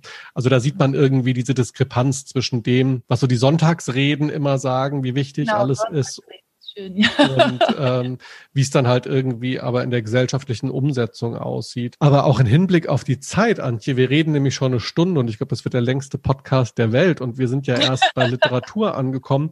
Lass uns doch mal zum Kram übergehen und bevor wir zum Kram übergehen, habe ich wieder drei kleine kurze Fragen für dich. Ein von dir häufig gebrauchtes Wort beim Schreiben, das du dir am liebsten abgewöhnen möchtest. Boah, ja, die ist fies, ne? Die ist, die ist mega fies. Ich habe auch gar keins. Also was, was ich mir gerne, also ich habe einen immer wieder auftauchenden Fehler, der mich extrem nervt, den ich mir gerne abgewöhnen würde. Ich schreibe nämlich auch. nicht und, sondern UDN. Ich weiß nicht, was das ist. Ich tippe. Das geht mir genauso. Immer als UDN und das nervt mich zu Tode. Ja, und ich weiß nicht, warum das so ist. Ich krieg das auch nicht weg. Und äh, ich gucke ja nicht immer, also ich schreibe ja nicht zwei Worte und schaue dann drauf, wie die geschrieben sind, sondern ich schreibe ja dann einfach so im Flow einfach mal ein paar Minuten runter. Und dann habe ich einfach je nachdem, wie oft ich das Wort und benutzt habe, so und so oft die Situation, dass ich UDN verbessern muss. Und das ist wirklich nervig. Was ist bei deiner Arbeit schwerer, jemanden zum Lachen zu bringen oder jemanden zum Weinen zu bringen? Oh, ich glaube. Und ich frage nicht, was bei dir leichter ist, dich zum Lachen zu bringen oder dich zum Weinen zu bringen. ja, weil das ist ja, also das ist ja, also ich bin ja eine absolute Heulsuse. Aber, aber ich lache auch gerne. Also ich glaube, dass man das, ich kann das ja natürlich nur für mich beantworten. Ich glaube, dass ich witzig bin. Also das, das, das klingt jetzt vielleicht irgendwie blöd, aber ich glaube, dass ich einen guten Humor habe und dass es mir gelingt, Menschen zum Lachen zu bringen, ohne dass mir das so klar ist, ohne dass ich das wollte. Es passiert mhm. einfach. Und darum glaube ich, ist das schnell getan. Ich bringe aber Menschen gerne zum Weinen, also jetzt im Sinne von, ich berühre Menschen wahnsinnig gerne. Und da gebe ich mir sehr viel Mühe, das zu tun. Und darum könnte ich mir vorstellen, dass es sich die Waage hält. Welchen Roman hättest du gerne selbst geschrieben? Oder welches Buch? Ich bin ja jemand, die, äh, ich lese ja trotzdem äh, immer noch sehr viel, also auch jetzt gerade noch. Äh, und darum habe ich immer nur so aktuelle Bücher, die, die mich total flashen oder eben nicht. Darum fallen mir jetzt nur Bücher ein, die ich in meinen Teenagerjahren gelesen habe, also die so mega wichtig noch waren, weißt du, also wo hm. du so noch so unglaublich beeindruckbar warst, weil du auch einfach noch nicht so viel kanntest.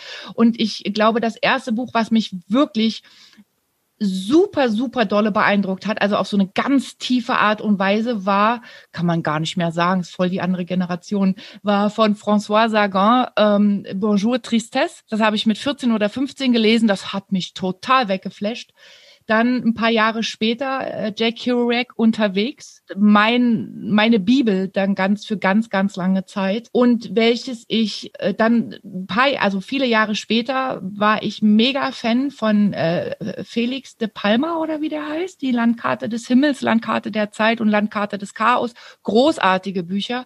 Und was ich momentan lese und das hätte ich wirklich wirklich gerne geschrieben, das habe ich als Leseexemplar bekommen, das erscheint im April 21 20 heißt Der Junge, den das Universum verschlang, ein australischer Autor, äh, den toll. Ich habe das Buch jetzt hier gerade nicht neben mir zu liegen. Ich weiß jetzt auch nicht, wie der heißt. Ähm, kann man aber nachschlagen, der Junge, der das Universum verschlang, den das Universum verschlang, es steht schon äh, äh auf, äh, also im, im Netz ist schon online. Die Übersetzung erscheint im April 21. Björn, ein fantastisches Buch. Es ist so großartig und das hätte ich gerne. Ich bin erst auf Seite 148, aber jede Zeile davon hätte ich gerne geschrieben. Oh, da kann sich aber noch viel ändern. Was wirst du dich schämen, wenn das auf Seite 200 komplett kippt und du dann war es jetzt ist dieser Podcast in der Welt? Äh, nein, das ja, wenn das passiert, dann habe ich halt mega Pech gehabt. Aber dann sage ich jetzt hier ganz offiziell bis Seite 148 ist ganz, ganz großartig. Die ersten noch, 148 Seiten hätte genau, ich auch gerne geschrieben. Genau die hätte ich gerne geschrieben. Wenn es kippt, okay, dann hat das nicht durchgehalten, aber die ersten Seiten sind großartig. Dann Ganz schneiden wir das zur Not noch raus. Genau, dann schneide ich das raus. Dann kommen wir jetzt zu deinem Thema. Kram. Genau. Äh, es gibt ja diesen äh, unsäglichen Spruch, der auf der einen Seite lustig und auf der anderen Seite mega traurig ist. Ist das Kunst oder kann das weg? Und darum finde ich, dass mein Thema ganz wundervoll, äh, natürlich ironisch äh, gemeint, in das Thema Kram passt. Und zwar durch die Pandemie gerade, durch die Situation, die gerade entstanden ist und eben auch die, die Situation, dass ich persönlich nicht mehr in der Lage bin, meine Familie zu ernähren, wenn ich äh, nicht lesen kann. Und dann hinterfrage ich natürlich, was mache ich jetzt? Schreibe ich weiter Kinder- und Jugendliteratur, weil es ist ja total unsicher. Ich habe mich jetzt ja dagegen erstmal entschieden, also zumindest habe ich jetzt erstmal den Roman angefangen. Gleichzeitig bin ich aber jemand, der sagt, jeder, also es ist so ein, so ein Gesellschaftsvertrag, den man hat, so einen äh, nicht aufgeschriebenen, sondern so ein stiller Gesellschaftsvertrag, der für mich besagt, dass jeder als Teil einer Gesellschaft verpflichtet ist, das zurückzugeben, was er am besten kann. Und ich kann nun mal sehr gut Kinder- und Jugendbücher schreiben habe mich jetzt aber entschieden, das jetzt erstmal zu unterbrechen, weil ich nicht existieren kann finanziell. Und da ist jetzt mein großes Thema, wie gehe ich damit um? Also habe ich die Verpflichtung, trotzdem weiterzumachen und quasi eine Welt zu retten, die gar nicht gerettet werden will, muss ich äh, weiterhin das, was ich am besten kann, anbieten, weil es eigentlich gut ist, auch wenn es gar niemand haben möchte. Und äh, du bist ja nun jemand, der Lesungen organisiert und zum Teil ja auch lyrische Lesungen. Und ich wage mal zu behaupten, dass auch die Lyrik jetzt nicht den allerhöchsten Stellenwert in unserer Gesellschaft hat, also was jetzt das ist, was wofür Menschen Geld ausgeben oder hingehen würden, Zeit, Energie und eben auch Geld geben würden oder einfach einen Wert geben würden. Und muss man, also ist man verpflichtet, das trotzdem zu machen, das trotzdem anzubieten, weil man sozusagen so eine Art Bildungsauftrag hat, wenn man so etwas kann, wenn man so etwas vermitteln kann oder so etwas produzieren kann. Oder muss ich da eventuell auch ganz wirtschaftlich rangehen und äh, quasi mit Steve Jobs sagen, die Leute wissen erst, was sie brauchen, wenn man es ihnen gibt. Also muss ich diesen Weg der Kinder- und Jugendliteratur weitergehen, weil ich das am besten kann, auch wenn ich jetzt gerade suggeriert bekomme, das will aber gar keiner haben. Das treibt mich gerade mega um. Und was, wie denkst du darüber, der du ja manchmal sicher auch entscheiden musst, ist das jetzt eine Lesung, äh, die, die ich mache, weil ich vielfältig anbieten möchte, obwohl ich weiß, da werden nicht viele Menschen Geld für ausgeben. Es ist eigentlich gut, dass du die Frage jetzt erstmal mich zurückspielst, weil wir von da aus versuchen können, dieses Thema von oben zu betrachten, also quasi auch von dir losgelöst darüber zu sprechen.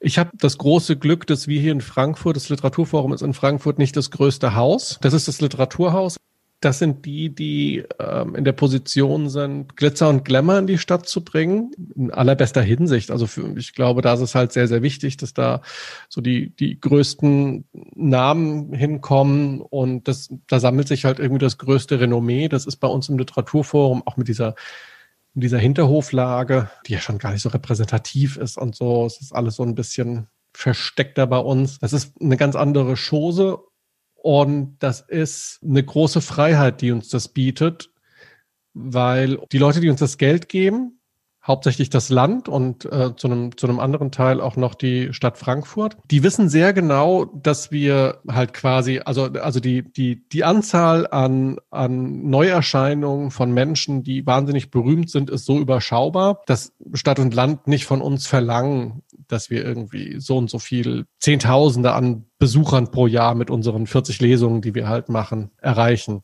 Äh, weil eben ganz viele von diesen großen Namen oder von dieser überschaubaren Zahl an großen Namen pro Saison gar nicht bei uns lesen, sondern eben ins Literaturhaus eingeladen werden. Und ich habe so eine, so eine, so ein bisschen so eine andere Strategie. Also für mich ist es irgendwie ganz gut, wenn ich, so ich sag mal, aufs Jahr gesehen zwei bis vier große Lesungen habe, die mir, die für mich für die Mischkalkulation wichtig sind. Also wenn ich irgendwie im Theatersaal des Musanturms vor 300 Leuten, das, das waren noch Zeiten, als man 300 Leute zur ja. Lesung reinlassen durfte. Äh, wenn ich wenn ich irgendwie Margarete Stokowski habe und im Theatersaal ähm, kommen 300 Leute, dann ist das eine Lesung, die saniert mir quasi das gesamte Jahr. Und dann kann ich den Rest des Jahres, also ein bisschen überspitzt ausgedrückt, ich muss natürlich auch trotzdem dafür sorgen, dass das Publikum kommt, abgesehen davon, dass man ja alle Gäste, die man hat, vor möglichst vollem Haus lesen lassen möchte. Aber das entpflichtet mich davon, nur nach Zuschauerzahlen zu gucken. Ne? Ich habe dann bei ein, zwei, drei Lesungen irgendwie, das ist es dann ausverkauft und das ähm, bringt mir Geld ein. Und das sichert all die Lesungen ab, wo ich auch weiß, das passiert da eben nicht Deshalb kann ich eben auch Lyrik machen oder irgendwie ähm, die Debütantin aus einem Independent-Verlag, wo ich genau weiß, na, wenn jetzt kein Wunder passiert mit vier, fünf großen Besprechungen und großer medialer Präsenz oder sowas, kommen da eben ähm, im schlimmsten Falle drei Leute, im besten Falle zwölf und wie gesagt, nur wenn Wunder passiert, sind es dann halt 25. Und das sind ja aber genauso wichtige Bücher. Also nur weil jemand berühmt ist, heißt das ja Frage, nicht.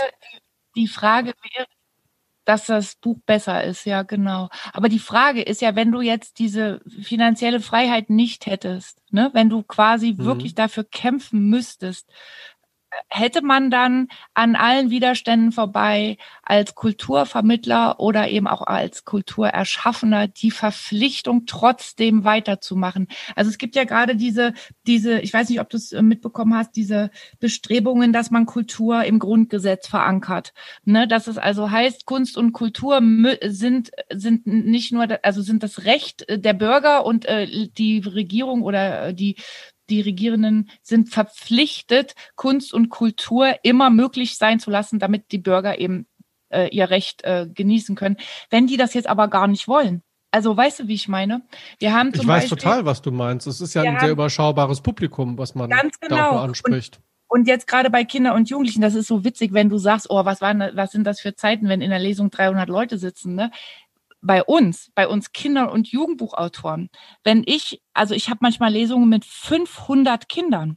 Mhm. Und dann sitze ich da vor 500 Kindern, weil die Schulen sich sagen, boah, jetzt geben wir das Geld aus, jetzt kommt diese Autorin, wir geben 300 Euro, da setzen wir die ganze Jahrgangsstufe oder am besten die ganze Grundschule, Klasse 1 bis 4, die setzen wir alle in die große Aula und dann sitze ich da mit 500 Kindern. Und das ist gar nicht besonders. Ich mache das auch mega gerne. Ich, also ich habe auch tatsächlich Spaß dran, darf man gar nicht so laut sagen, aber ist so.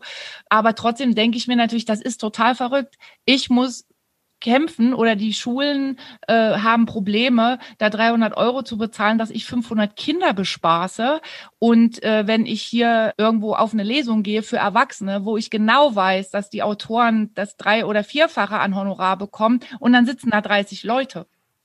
Weißt du, das steht alles in überhaupt gar keinem, äh, wie sagt man, äh, in gar keiner Relation, weißt du? Und äh, gut, aber das kam ja eben gerade, als du das sagtest mit den 300 Leuten weil eigentlich ist ja mein Thema, muss ich weitermachen, muss ich Kultur machen, Kunst machen, Kultur vermitteln, wenn die Welt es nicht haben will? Oder also darf ich mich, also kannst du mir lieber Björn, die Erlaubnis geben, mich da jetzt rauszuziehen, äh, damit ich ganz in Ruhe meinen Unterhaltungsroman schreiben kann, mit dem ich hoffentlich ganz dolle reich werde, um mir endlich wieder eine Spülmaschine kaufen zu können. Jetzt sag mal. Also nee, ähm, ich kann dir, kann dir eine Sache dazu sagen. Mir fällt gerade ein Spruch ein, Kunst kommt nicht von Können, Kunst kommt von Müssen. Das heißt, dass ich glaube, dass jeder, ja, okay. der integer seiner eigenen Kunst gegenüber ist und sie ernst nimmt, gar nicht drum herum kommt, über kurz oder lang wieder an den Punkt zurückzukommen, wo er diese Kunst macht. Ähm, das ist ich, natürlich eine ganz große Krux. Damit sprichst du auch äh, ein Riesenproblem von mir an, weil ich muss mich jetzt natürlich gerade zwingen, äh, weil gerade jetzt fallen mir ganz viele Themen ein, wo ich denke, ich möchte dazu schreiben für Kinder. Das entspricht ja so ein bisschen dem Spruch, den du äh, da vorhin gesagt hast, dass ich ja eigentlich gar nicht anders kann, als es zu machen. Ich zwinge mich aber gerade, es nicht zu tun, weil ich jetzt sage, das, ich muss jetzt einfach verdammt nochmal Geld verdienen, weißt du? Darum, ich bin ja ein ganz großer Verfechter des, äh, des, ähm, des Grundeinkommens und äh, dann, weil dann könnte ich nämlich das schreiben, was, was, was mir brennt. Also müsste überhaupt niemand mehr fragen.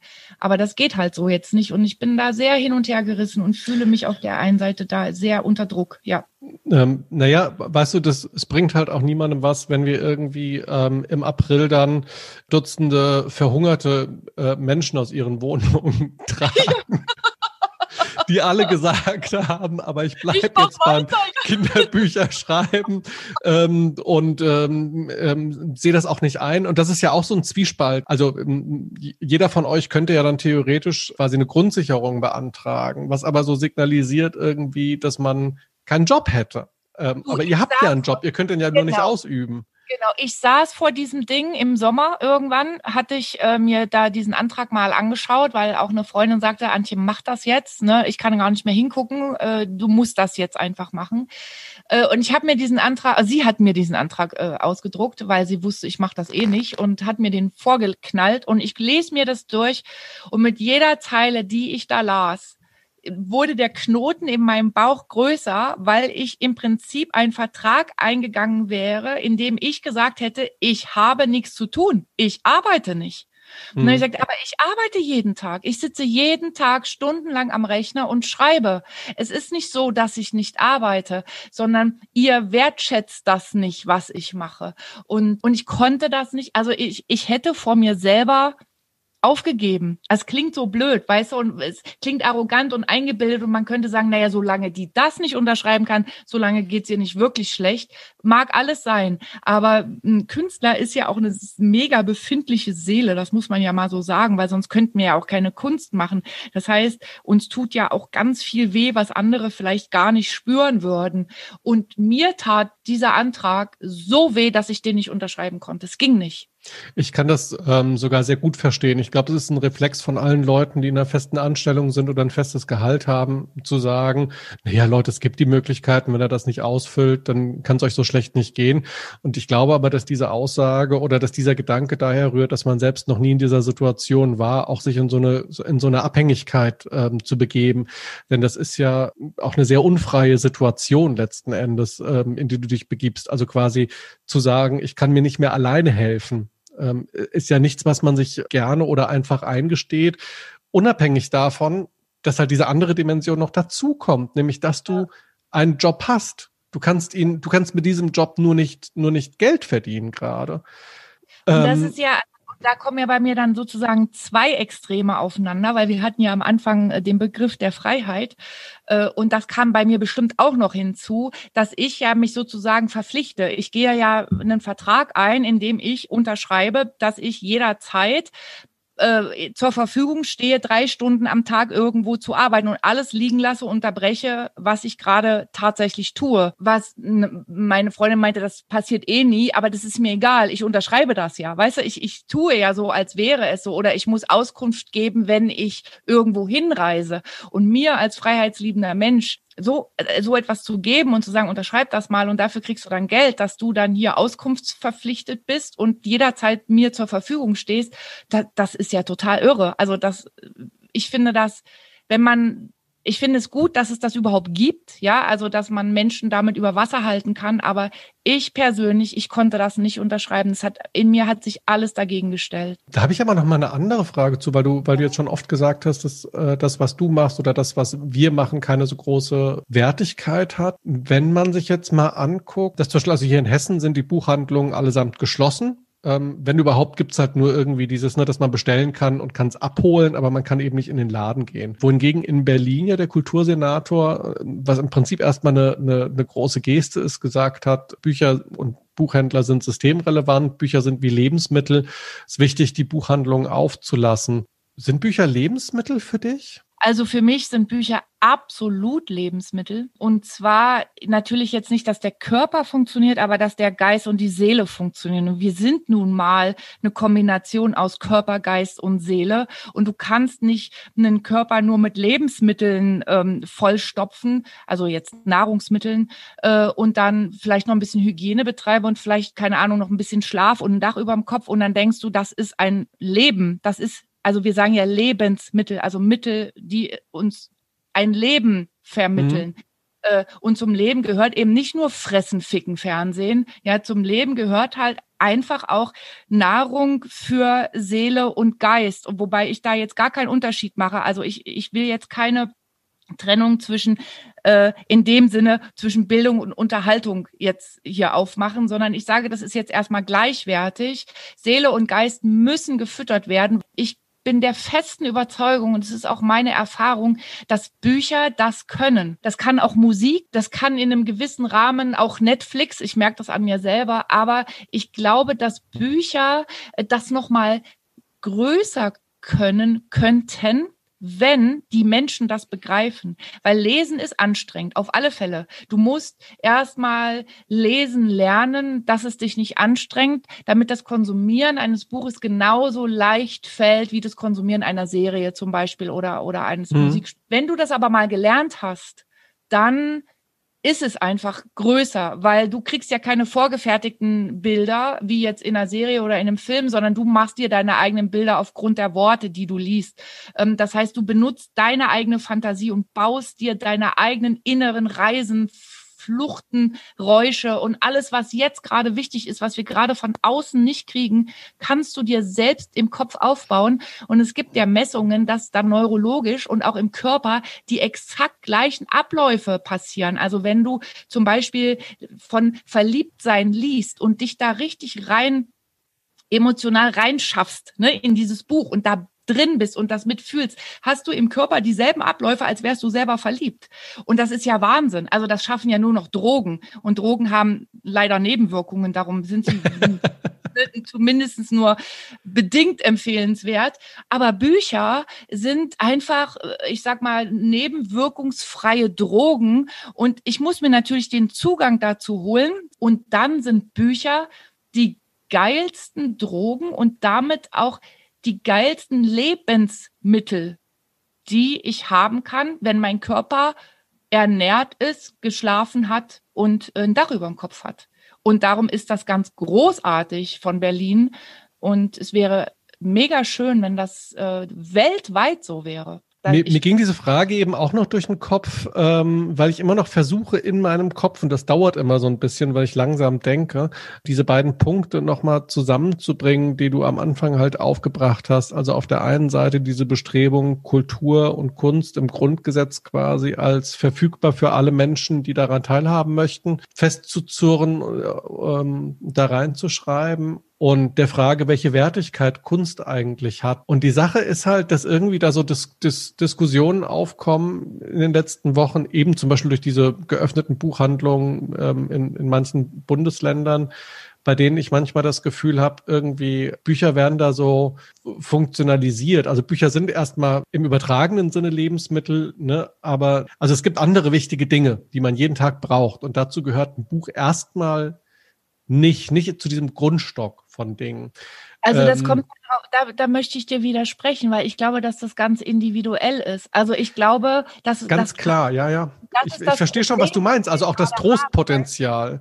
Genau, dieses Definieren von notwendigsten Dingen, um zu mhm. existieren. Mhm. Das kann in einer Gesellschaft, wie wir sie jetzt sind, die ja geprägt ist von hunderten Jahren von Kunst und Kultur, ähm, das kannst du so einfach eben nicht mehr beantworten. Und ich glaube, dass das gerade hochkommt, dass man das gerade jetzt feststellt. Weißt du, dass es so einfach eben nicht zu beantworten ist, weil es geht ja nicht nur um die Existenzen von Künstlern und Kulturschaffenden, sondern es geht eben ganz klar auch um Menschen, die Kunst und Kultur brauchen, hm. um zu überleben. Und, ähm, also äh, was, was ich halt einfach bei mir so interessant finde im Kopf ist, dass ich das im Moment, dass ich irgendwie sage, es ist für den Augenblick eine entbehrliche Sache. Das ist das eine, mhm, was ich denke, ja. für den Augenblick. Und gleichzeitig wäre ich irgendwie ähm, grundsätzlich sofort dafür zu sagen, ja, es wäre eine gute Sache, das im, im, im Grundgesetz zu verankern oder überhaupt Kultur besser auszustatten. Eben auch, auch wenn du selbst sagst, es ist für viele Leute überhaupt nicht wichtig. Es gibt so viele Leute, die kommen zu Lesungen überhaupt nicht. Es gibt so viele Leute, die kaufen sich nie Bücher oder so. Und da ist halt der Punkt, das ist ja irgendwie so widersprüchlich zu sagen, Kunst ist für mich kein Lebensmittel und ähm, Bücher werden im Moment für mich auch oft instrument, instrumentalisiert. Ne? Die müssen einen gewissen Mehrwert haben. Und wenn es jetzt irgendwie der Trost in der Pandemie ist oder oder ein politisches Statement oder sowas, was eben so an, an Bücher im Moment oder an Kunstwerke im Allgemeinen im Moment oft so rangetragen wird. Ne? Die müssen auch gegen, was weiß ich, gegen Querdenker, äh, also Bücher sind sowas Aufklärerisches, wer Bücher liest, kann nie Querdenker werden und sowas. Das finde ich halt alles Unfug, sondern was ich halt so geil finde an Kunst und Büchern ist der Umstand, dass sie halt eben gerade, weil sie keinen Wert haben, und zwar keinen Wert in unserem ökonomischen Sinn, in unserem kapitalistischen Sinn, dass sie gerade deswegen so wichtig sind, dass Kunst deswegen so wichtig ist, weil es im Prinzip neben den emotionalen Verbindungen, die wir zu unseren Partnerinnen und Partnern, zu unseren Kindern, zu den Leuten aus unserem Umfeld aufbauen, sind es vielleicht, ist, ist Kunst vielleicht die einzige Sache, die nicht mit Geld berechnet werden kann, die einfach so dermaßen im allerbesten Sinne sinnlos ist Ne, wenn jemand eine Statue irgendwo in den öffentlichen Raum stellt, kann man dann sagen, das ist ästhetisch und das wertet den auf oder man findet es vielleicht hässlich oder sowas, aber das ist ansonsten existiert dieses Ding halt nur um seine Existenz willen. Ne, du wirst mit einem Buch nicht reich. Ein Buch ist nicht dafür gemacht, Börsenkurse steigen zu lassen. Ein Buch ist nicht dafür gemacht. Also jeder Autor, also es gibt, weiß ich nicht, es gibt vielleicht, gibt vielleicht ein paar Dutzend Autorinnen und Autoren überhaupt deutschlandweit, die von ihren, die nur vom Schreiben leben können, die noch nicht mal die Lesungen bräuchten oder so. Das ist halt, es ist ein winzig kleiner ähm, Prozentsatz. Und die meisten anderen, die müssen entweder nebenbei noch arbeiten oder die leben ein Leben, dass wir, die wir in der, also so jemand wie ich, nicht wie du, jemand wie ich, der in der Festanstellung ist, der jeden Monat irgendwie ein festes Gehalt auf sein Konto bekommt, dass wir uns oft nicht vorstellen können. Das ist für uns, für mich ist es kein Problem. Ich will halt einmal im Jahr in Urlaub fahren und ähm, im Supermarkt muss ich nicht zwingend auf den gucken, was ist denn, welche Butter ist jetzt im Sonderangebot, um da so ein paar Cent zu, zu sparen oder so. Und ich muss mir keine Gedanken drüber machen, ob ich die Heizung den ganzen Tag laufen lassen kann oder ob ich nur abends heizen sollte, wenn es kühler wird oder sowas. Und ich kenne halt Leute in dem Bereich. Bitte? ja, das, ja auch. Ähm, aber ich kenne halt, ich kenne halt Leute, ich kenne Autorinnen und Autoren, bei denen genau das eine Rolle spielt und die trotzdem weitermachen, obwohl ähm, sie wissen, sie werden davon irgendwie immer nur so einen sehr, sehr eingeschränkten Lebensstandard haben. Das ist in Ordnung. Und das ist halt was, was ich an, an Kunst so großartig finde. Das ist, dass mir das so signalisiert. Es gibt noch was anderes, als diesen ständigen Gedanken, welchen ökonomischen Mehrwert hat das jetzt? Und gerade deswegen finde ich es, glaube ich, auch so wichtig, Lesungen zu machen, wo nur acht oder neun Leute kommen und nicht zu tun, als wäre das jetzt, sagen wir, macht's halt mal irgendwie, einmal im Jahr macht man auch sowas mal, ähm, sondern es halt auch regelmäßiger anzubieten. Und deswegen also, finde ich es, glaube ich, auch wichtig, weiter Kinderbücher zu schreiben, obwohl ich das verstehe, dass man jetzt eine Pause machen muss, um so ein bisschen Geld zu verdienen. Aber grundsätzlich finde ich das halt total wichtig. Also ich glaube, äh, also ich muss ganz, ganz kurz was zu diesem mit dem Mehrwert sagen, äh, weil wir ja vorhin über TT gesprochen haben und da hatte ich ja gesagt, gesagt, dass es mir zum Beispiel wichtig ist, dass ein Buch einen Mehrwert hat. Ja, dass es nicht nur rein unterhaltend ist, sondern dass man, wenn man möchte, sich da noch was mehr rausholen kann. Ich wollte das jetzt nur noch mal ganz kurz dazu sagen, weil mir kam das gerade so vor wie so ein kleiner Widerspruch vom Anfang und eben. Ich verstehe aber, was du. Äh, was ich meine nur, also emotionaler Mehrwert großartig, intellektueller Mehrwert großartig. Aber du meinst ähm, einen ökonomischen Mehrwert. Es geht mir haben. nur um den ökonomischen okay. Mehrwert. Ne? Und okay. ganz ehrlich, ganz ehrlich ehrlich, ein Buch kann natürlich auch völlig unmoralisch sein, aber ja, wundervoll. Als eben so gut geschrieben wurde, ne, es hat dann keinen moralischen oder emotionalen Mehrwert oder so. Doch, also emotional also ein, vielleicht. Aber ein, ein, unmoralisches Buch hat einen absolut moralischen Mehrwert, weil man sich erstens mega dran erfreut. Das ist, wäre zum Beispiel ein Guilty Pleasure, ein Buch zu lesen, von dem man weiß, da ist alles verkehrt, was da drin steht. weißt du? Also das hat ja dann doch, weil du dann deine eigene Moral hinterfragst. Also du kannst ja so ein Buch nicht lesen, ohne doch moralisch zu denken, weil du dich dann selber hinterfragst. Ja. Aber äh, ich, ich, weißt du, was du eben gerade alles gesagt hast, da kam mir so in den Sinn. Darum finde ich dieses Wort lebenswert oder wir benutzen das Wort Leben in ganz vielen verschiedenen Wortkombinationen, die sich eigentlich widersprechen zum Teil. Also mhm. wenn ich Lebensmittel habe und ich meine damit äh, also lebenserhaltende Mittel, ja, wie Nahrung zum Beispiel oder Schlaf oder Hygiene oder so etwas. Dann benutze aber das Wort Leben, was ja in unserer Vorstellung eigentlich was viel Größeres meint als das Überleben.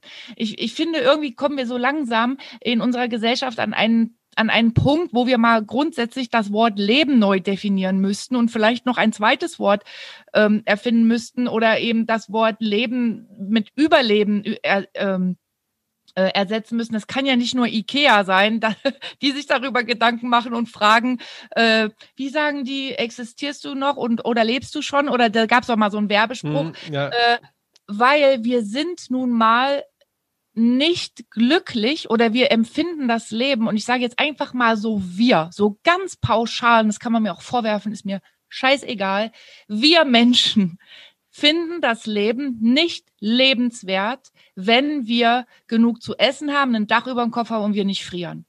Das ist nicht genug. Und dann kann man sich fragen, was ist die Lücke? Wie, womit kann ich die Lücke füllen? Und die Lücke kann ich zum Beispiel mit Kunst und Kultur, mit unsinnigen, sagen wir mal, ne, oder nicht existenznotwendigen ja, ja. Dingen füllen. Dazu gehört ja zum Beispiel in heutigen Zeiten oder in unserer Gesellschaft auch Religion, wenn man so will, weil das brauchen wir nicht mehr, um zu überleben. Das war vielleicht mal so, aber es ist ja nur heute nicht mehr so. Dazu gehören, äh, kann Sport gehören, also äh, kann auch, können auch Drogen gehören. Das ist mir, ich will das ja überhaupt nicht werten. Das ist mir grundsätzlich erstmal egal. Jeder Mensch hat wenn er satt ist und ausgeschlafen ist und äh, wenn ihm nicht kalt ist, einen Leerraum, den er füllen muss mit irgendwas. Und da kann er sich ja frei suchen, mit was er das füllen möchte. Und da ist ja dann doch wieder der Bogen zu meiner Frage, zum Anfang zur Kramfrage. Wie schaffe ich es und bin ich verpflichtet, das zu schaffen, Kunst und Kultur so anzubieten, dass die Menschen das überhaupt wahrnehmen als Möglichkeit, um Lücken in ihrem Leben zu füllen. Mhm. Weil Steve Jobs hat es super gemacht. Ja, also jeder glaubt ja, ohne Smartphone und ohne Mac oder iPad oder, also es ist ja jetzt nur doch bei den meisten, die ich kenne, die Apple-Geschichte, kann er nicht existieren. Nimm mal jemandem das Smartphone weg, der rastet aus das, also wie konnte das sein? Äh, die, die Dinger gab, wie lange gibt's die jetzt? 15 Jahre oder was? Ich weiß es gar nicht genau. Also die gibt's ja noch gar nicht so lange. Und trotzdem hat jeder schon das Gefühl, es ist lebensnotwendig, es ist überlebensnotwendig, dass ich ein Smartphone habe, was totaler Bullshit ist. Weil wie wichtig ist es, dieses Ding bei sich zu haben? Also man würde doch nicht tot umfallen, wenn man es mal einen Tag zu Hause vergisst. Aber vom Gefühl her ist es bei den Menschen so, weil da ein Need, weil da ein ein Bedürfnis geschaffen wurde, was gar nicht da war. Müssen wir das mit Kunst und Kultur auch machen? Und wie geht das? also wer, wer wäre in der Lage, Menschen so zu beeinflussen, dass sie das Gefühl haben, ich brauche Kunst und Kultur, um lebenswert zu leben? Weißt du was? Ich glaube, das geht vielen Leuten so. Also nicht zuletzt ja dir zum Beispiel und mir zum Beispiel. Ich glaube, es geht vielen Leuten so, aber es ist halt, doch eine überschaubar große, große Gruppe. Ja, das stimmt. Also, weil ansonsten, ne, wenn ich jetzt zum Beispiel schaue, irgendwie gestern kurz einen Fernseher angemacht und ähm, gewisse Sportereignisse zum Beispiel werden ja trotzdem gemacht. Klar, irgendwie sind keine Zuschauer, äh, aber es ist ja ein immenser Aufwand, was zum Beispiel den ganzen Fußball über sowas, ne? Fußball, gestern ist es mir aufgefallen bei, bei Biathlon und, und Skifahren, ne? Es ist ja ein gewisser Aufwand, ne? Die Leute, ähm, das muss ja doch auch alles logistisch mit Drehteams und sowas begleitet werden und die Moderatoren, die dann da mit dabei sind und so. Und natürlich, ich äh, verstehe selbst, selbst redend, dass ich im Moment nicht irgendwie Lesungen mit 30 Leuten in einem Raum machen kann, der halt für 30 Leute ausgelegt ist. Das ist, ist mir schon klar, dass das im Moment nicht geht. Aber ich merke eben doch auch, der, dass der, dass der Lösungswille da nicht ganz so riesig ist, weil andere Sachen durchaus möglich gemacht werden, die ich genauso verzichtbar finde. Ja, ja. Also wenn zum Beispiel, wenn zum Beispiel einfach beim Fußball es heißen würde, nein, klar, das ist ein Freiluftsport, aber es sind trotzdem 22 Leute auf dem Feld, die sich auch sehr, sehr nahe kommen, ist das schon so ein Punkt, wo ich dann irgendwie denke, ja, aber es ist halt einfach ein, ein Milliardenspiel und deswegen geht's halt weiter. Und das sind wir nicht und deswegen geht's bei uns halt genau. nicht weiter. Und Oder das hat in auch sehr, sehr überschaubarem Maße. Also ich meine, halt jetzt in einem mhm. Podcast. Aber immerhin. Mit, gerade mit dem Fußball, äh, da habe ich ja auch gerade gedacht, das ist natürlich erstmal ein Milliardengeschäft, aber es ist ja auch deshalb ein Milliardengeschäft, weil, und da sind wir wieder beim Thema, nur auf einer anderen Ebene, Brot und Spiele für die Massen. Das ähm. kann man, das kann man so ausdrücken, Antje. Man kann aber auch genauso sagen, die Leidenschaft, die wir beide für gute Filme oder für gute Bücher oder für gute Serien haben, haben andere Leute eben für 90 Minuten auf einem Fußballfeld. Ganz das genau, dürfte man nicht genau. gegeneinander aufwerten, Nein, äh, aufwiegen. Das, ne? Aber das sind halt mehr. Und wenn man, sagen wir mal, auf das Volkswohl schaut, äh, ich hoffe, das ist jetzt kein Wort, was man nicht sagen darf, äh, dann, wenn du, also du musst ja immer schauen, wo ist, wo, wo haben die meisten ein, ein besseres Gefühl oder ein, eine höhere Lebensqualität von. Und wenn es nun mal so ist, dass, keine Ahnung, 80 Prozent oder wie viel auch immer der Bevölkerung glücklich wären, wenn man wenigstens im Fernsehen mal ein Fußballspiel sehen kann, während nur fünf Prozent sich über ein gutes Buch freuen würden, dann muss man nun mal im, im, im Sinne von Allgemeinwohl geht vor Einzelwohl, da müssen wir halt in den sauren Apfel beißen und sagen, wir sind eine fucking Randgruppe. ja. Ähm, Antje, wir sind eine fucking Randgruppe, ist, glaube ich, so das schönste Schlusswort, Gutes das man sich vorstellen kann. Es gibt jetzt ganz zum Abschluss noch die allerletzten drei Fragen. Okay. Welches Buch ist der größte Fehler im Kanon? Weißt du was? Ich kenne den Kanon nicht. Du, das ist ja auch im Prinzip, es gibt ja auch nicht den einen Kanon, aber wenn du Ach jetzt so, sagen würdest. Nicht so, mal das wusste ich. Nee, also halt so, ne, so ein Klassiker, wo halt jeder sagt, muss mal gelesen haben. Gibt es einen Klassiker, wo du sagst, boah, wenn dieses Buch von niemandem mehr gelesen werden müsste, äh, das würde ich befürworten? Nö, das wäre mir schnurzegal, soll jeder lesen, was er will. Aber ich habe ein Lebensprojekt, äh, wahrscheinlich aus dem Kanon, äh, dass ich, äh, ich habe jetzt nicht mehr ganz so viel Zeit, das begann schon vor 30 Jahren. Äh, ich merke, dass mir die Zeit davon läuft. Ich habe diesen scheiß Ulysses hier rumliegen und den durch den will ich mich noch kämpfen. Ich bin das, ich habe, weiß nicht, ich habe 10, 15 Mal angefangen und das längste, was ich geschafft habe, war bis 138. Ich will den schaffen, ne? Aber ich wäre froh, es gäbe ihn nicht. Ich hätte einen Punkt von der Liste weg. In welcher fiktionalen Welt würdest du gerne leben? Das können also Bücher, Film, Serie. Oha, also ich habe jetzt keine ganz explizite, also äh, wo ich direkt sagen kann, der und der Titel, der und der Film. Ich würde gerne in einer Welt leben, in der der Mensch nicht so weit aus der Natur getreten ist, wie wir das sind. Ich würde lieber, also jetzt mal ein ganz plakatives, sehr, sehr äh, Haut drauf Beispiel wäre Avatar. Hieß der Avatar?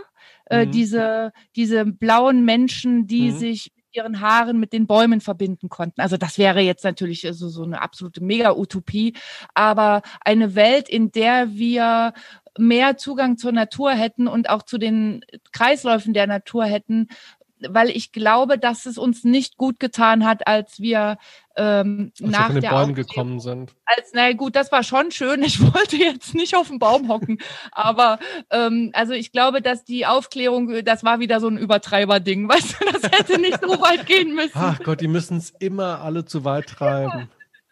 Ja. Ähm, letzte Frage und die fieseste. Wobei ich das, ähm, eigentlich wäre das auch geil. Die Aufklärung ist so ein Übertreiberding, wäre auch ein schönes Schluss, Schlusswort. Aber ich habe ja versprochen, dass es neun Fragen sind und die neunte ist, glaube ich, die gemeinste oder die schwerste. Hau raus. Wenn du einer verstorbenen Person eine Frage stellen könntest, welche Person wäre das und wie würde die Frage lauten? Ich würde Kiriak fragen, warum hast du Arsch nicht auf mich gewartet? okay, da sind wir wieder bei On the Road dem Lebensbuch ja. für, für viele Jahre von dir. Ja. Antje, vielen lieben Dank. Wir, ich Gerne. glaube, es sind jetzt genau zwei Stunden.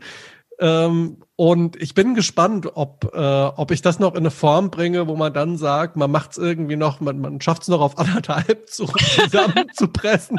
das werden wir dann nachher in der endgültigen Variante sehen. Also wenn Nimm Sie jetzt den Scheiß zuhören, raus. Ja, ja, genau. äh, wenn Sie jetzt äh, zu Hause zuhören und wir haben tatsächlich die zwei Stunden erreicht, habe ich nicht groß schneiden können. Wenn jetzt nur noch eine übrig geblieben ist, habe ich die Hälfte unseres Gesprächs schneiden müssen. Herzlichen Dank, Antje Herden. Gerne. Vielen Dank für die Einladung. Strohmann, der Podcast. Mit Gesprächen über Literatur, Kram und Literatur.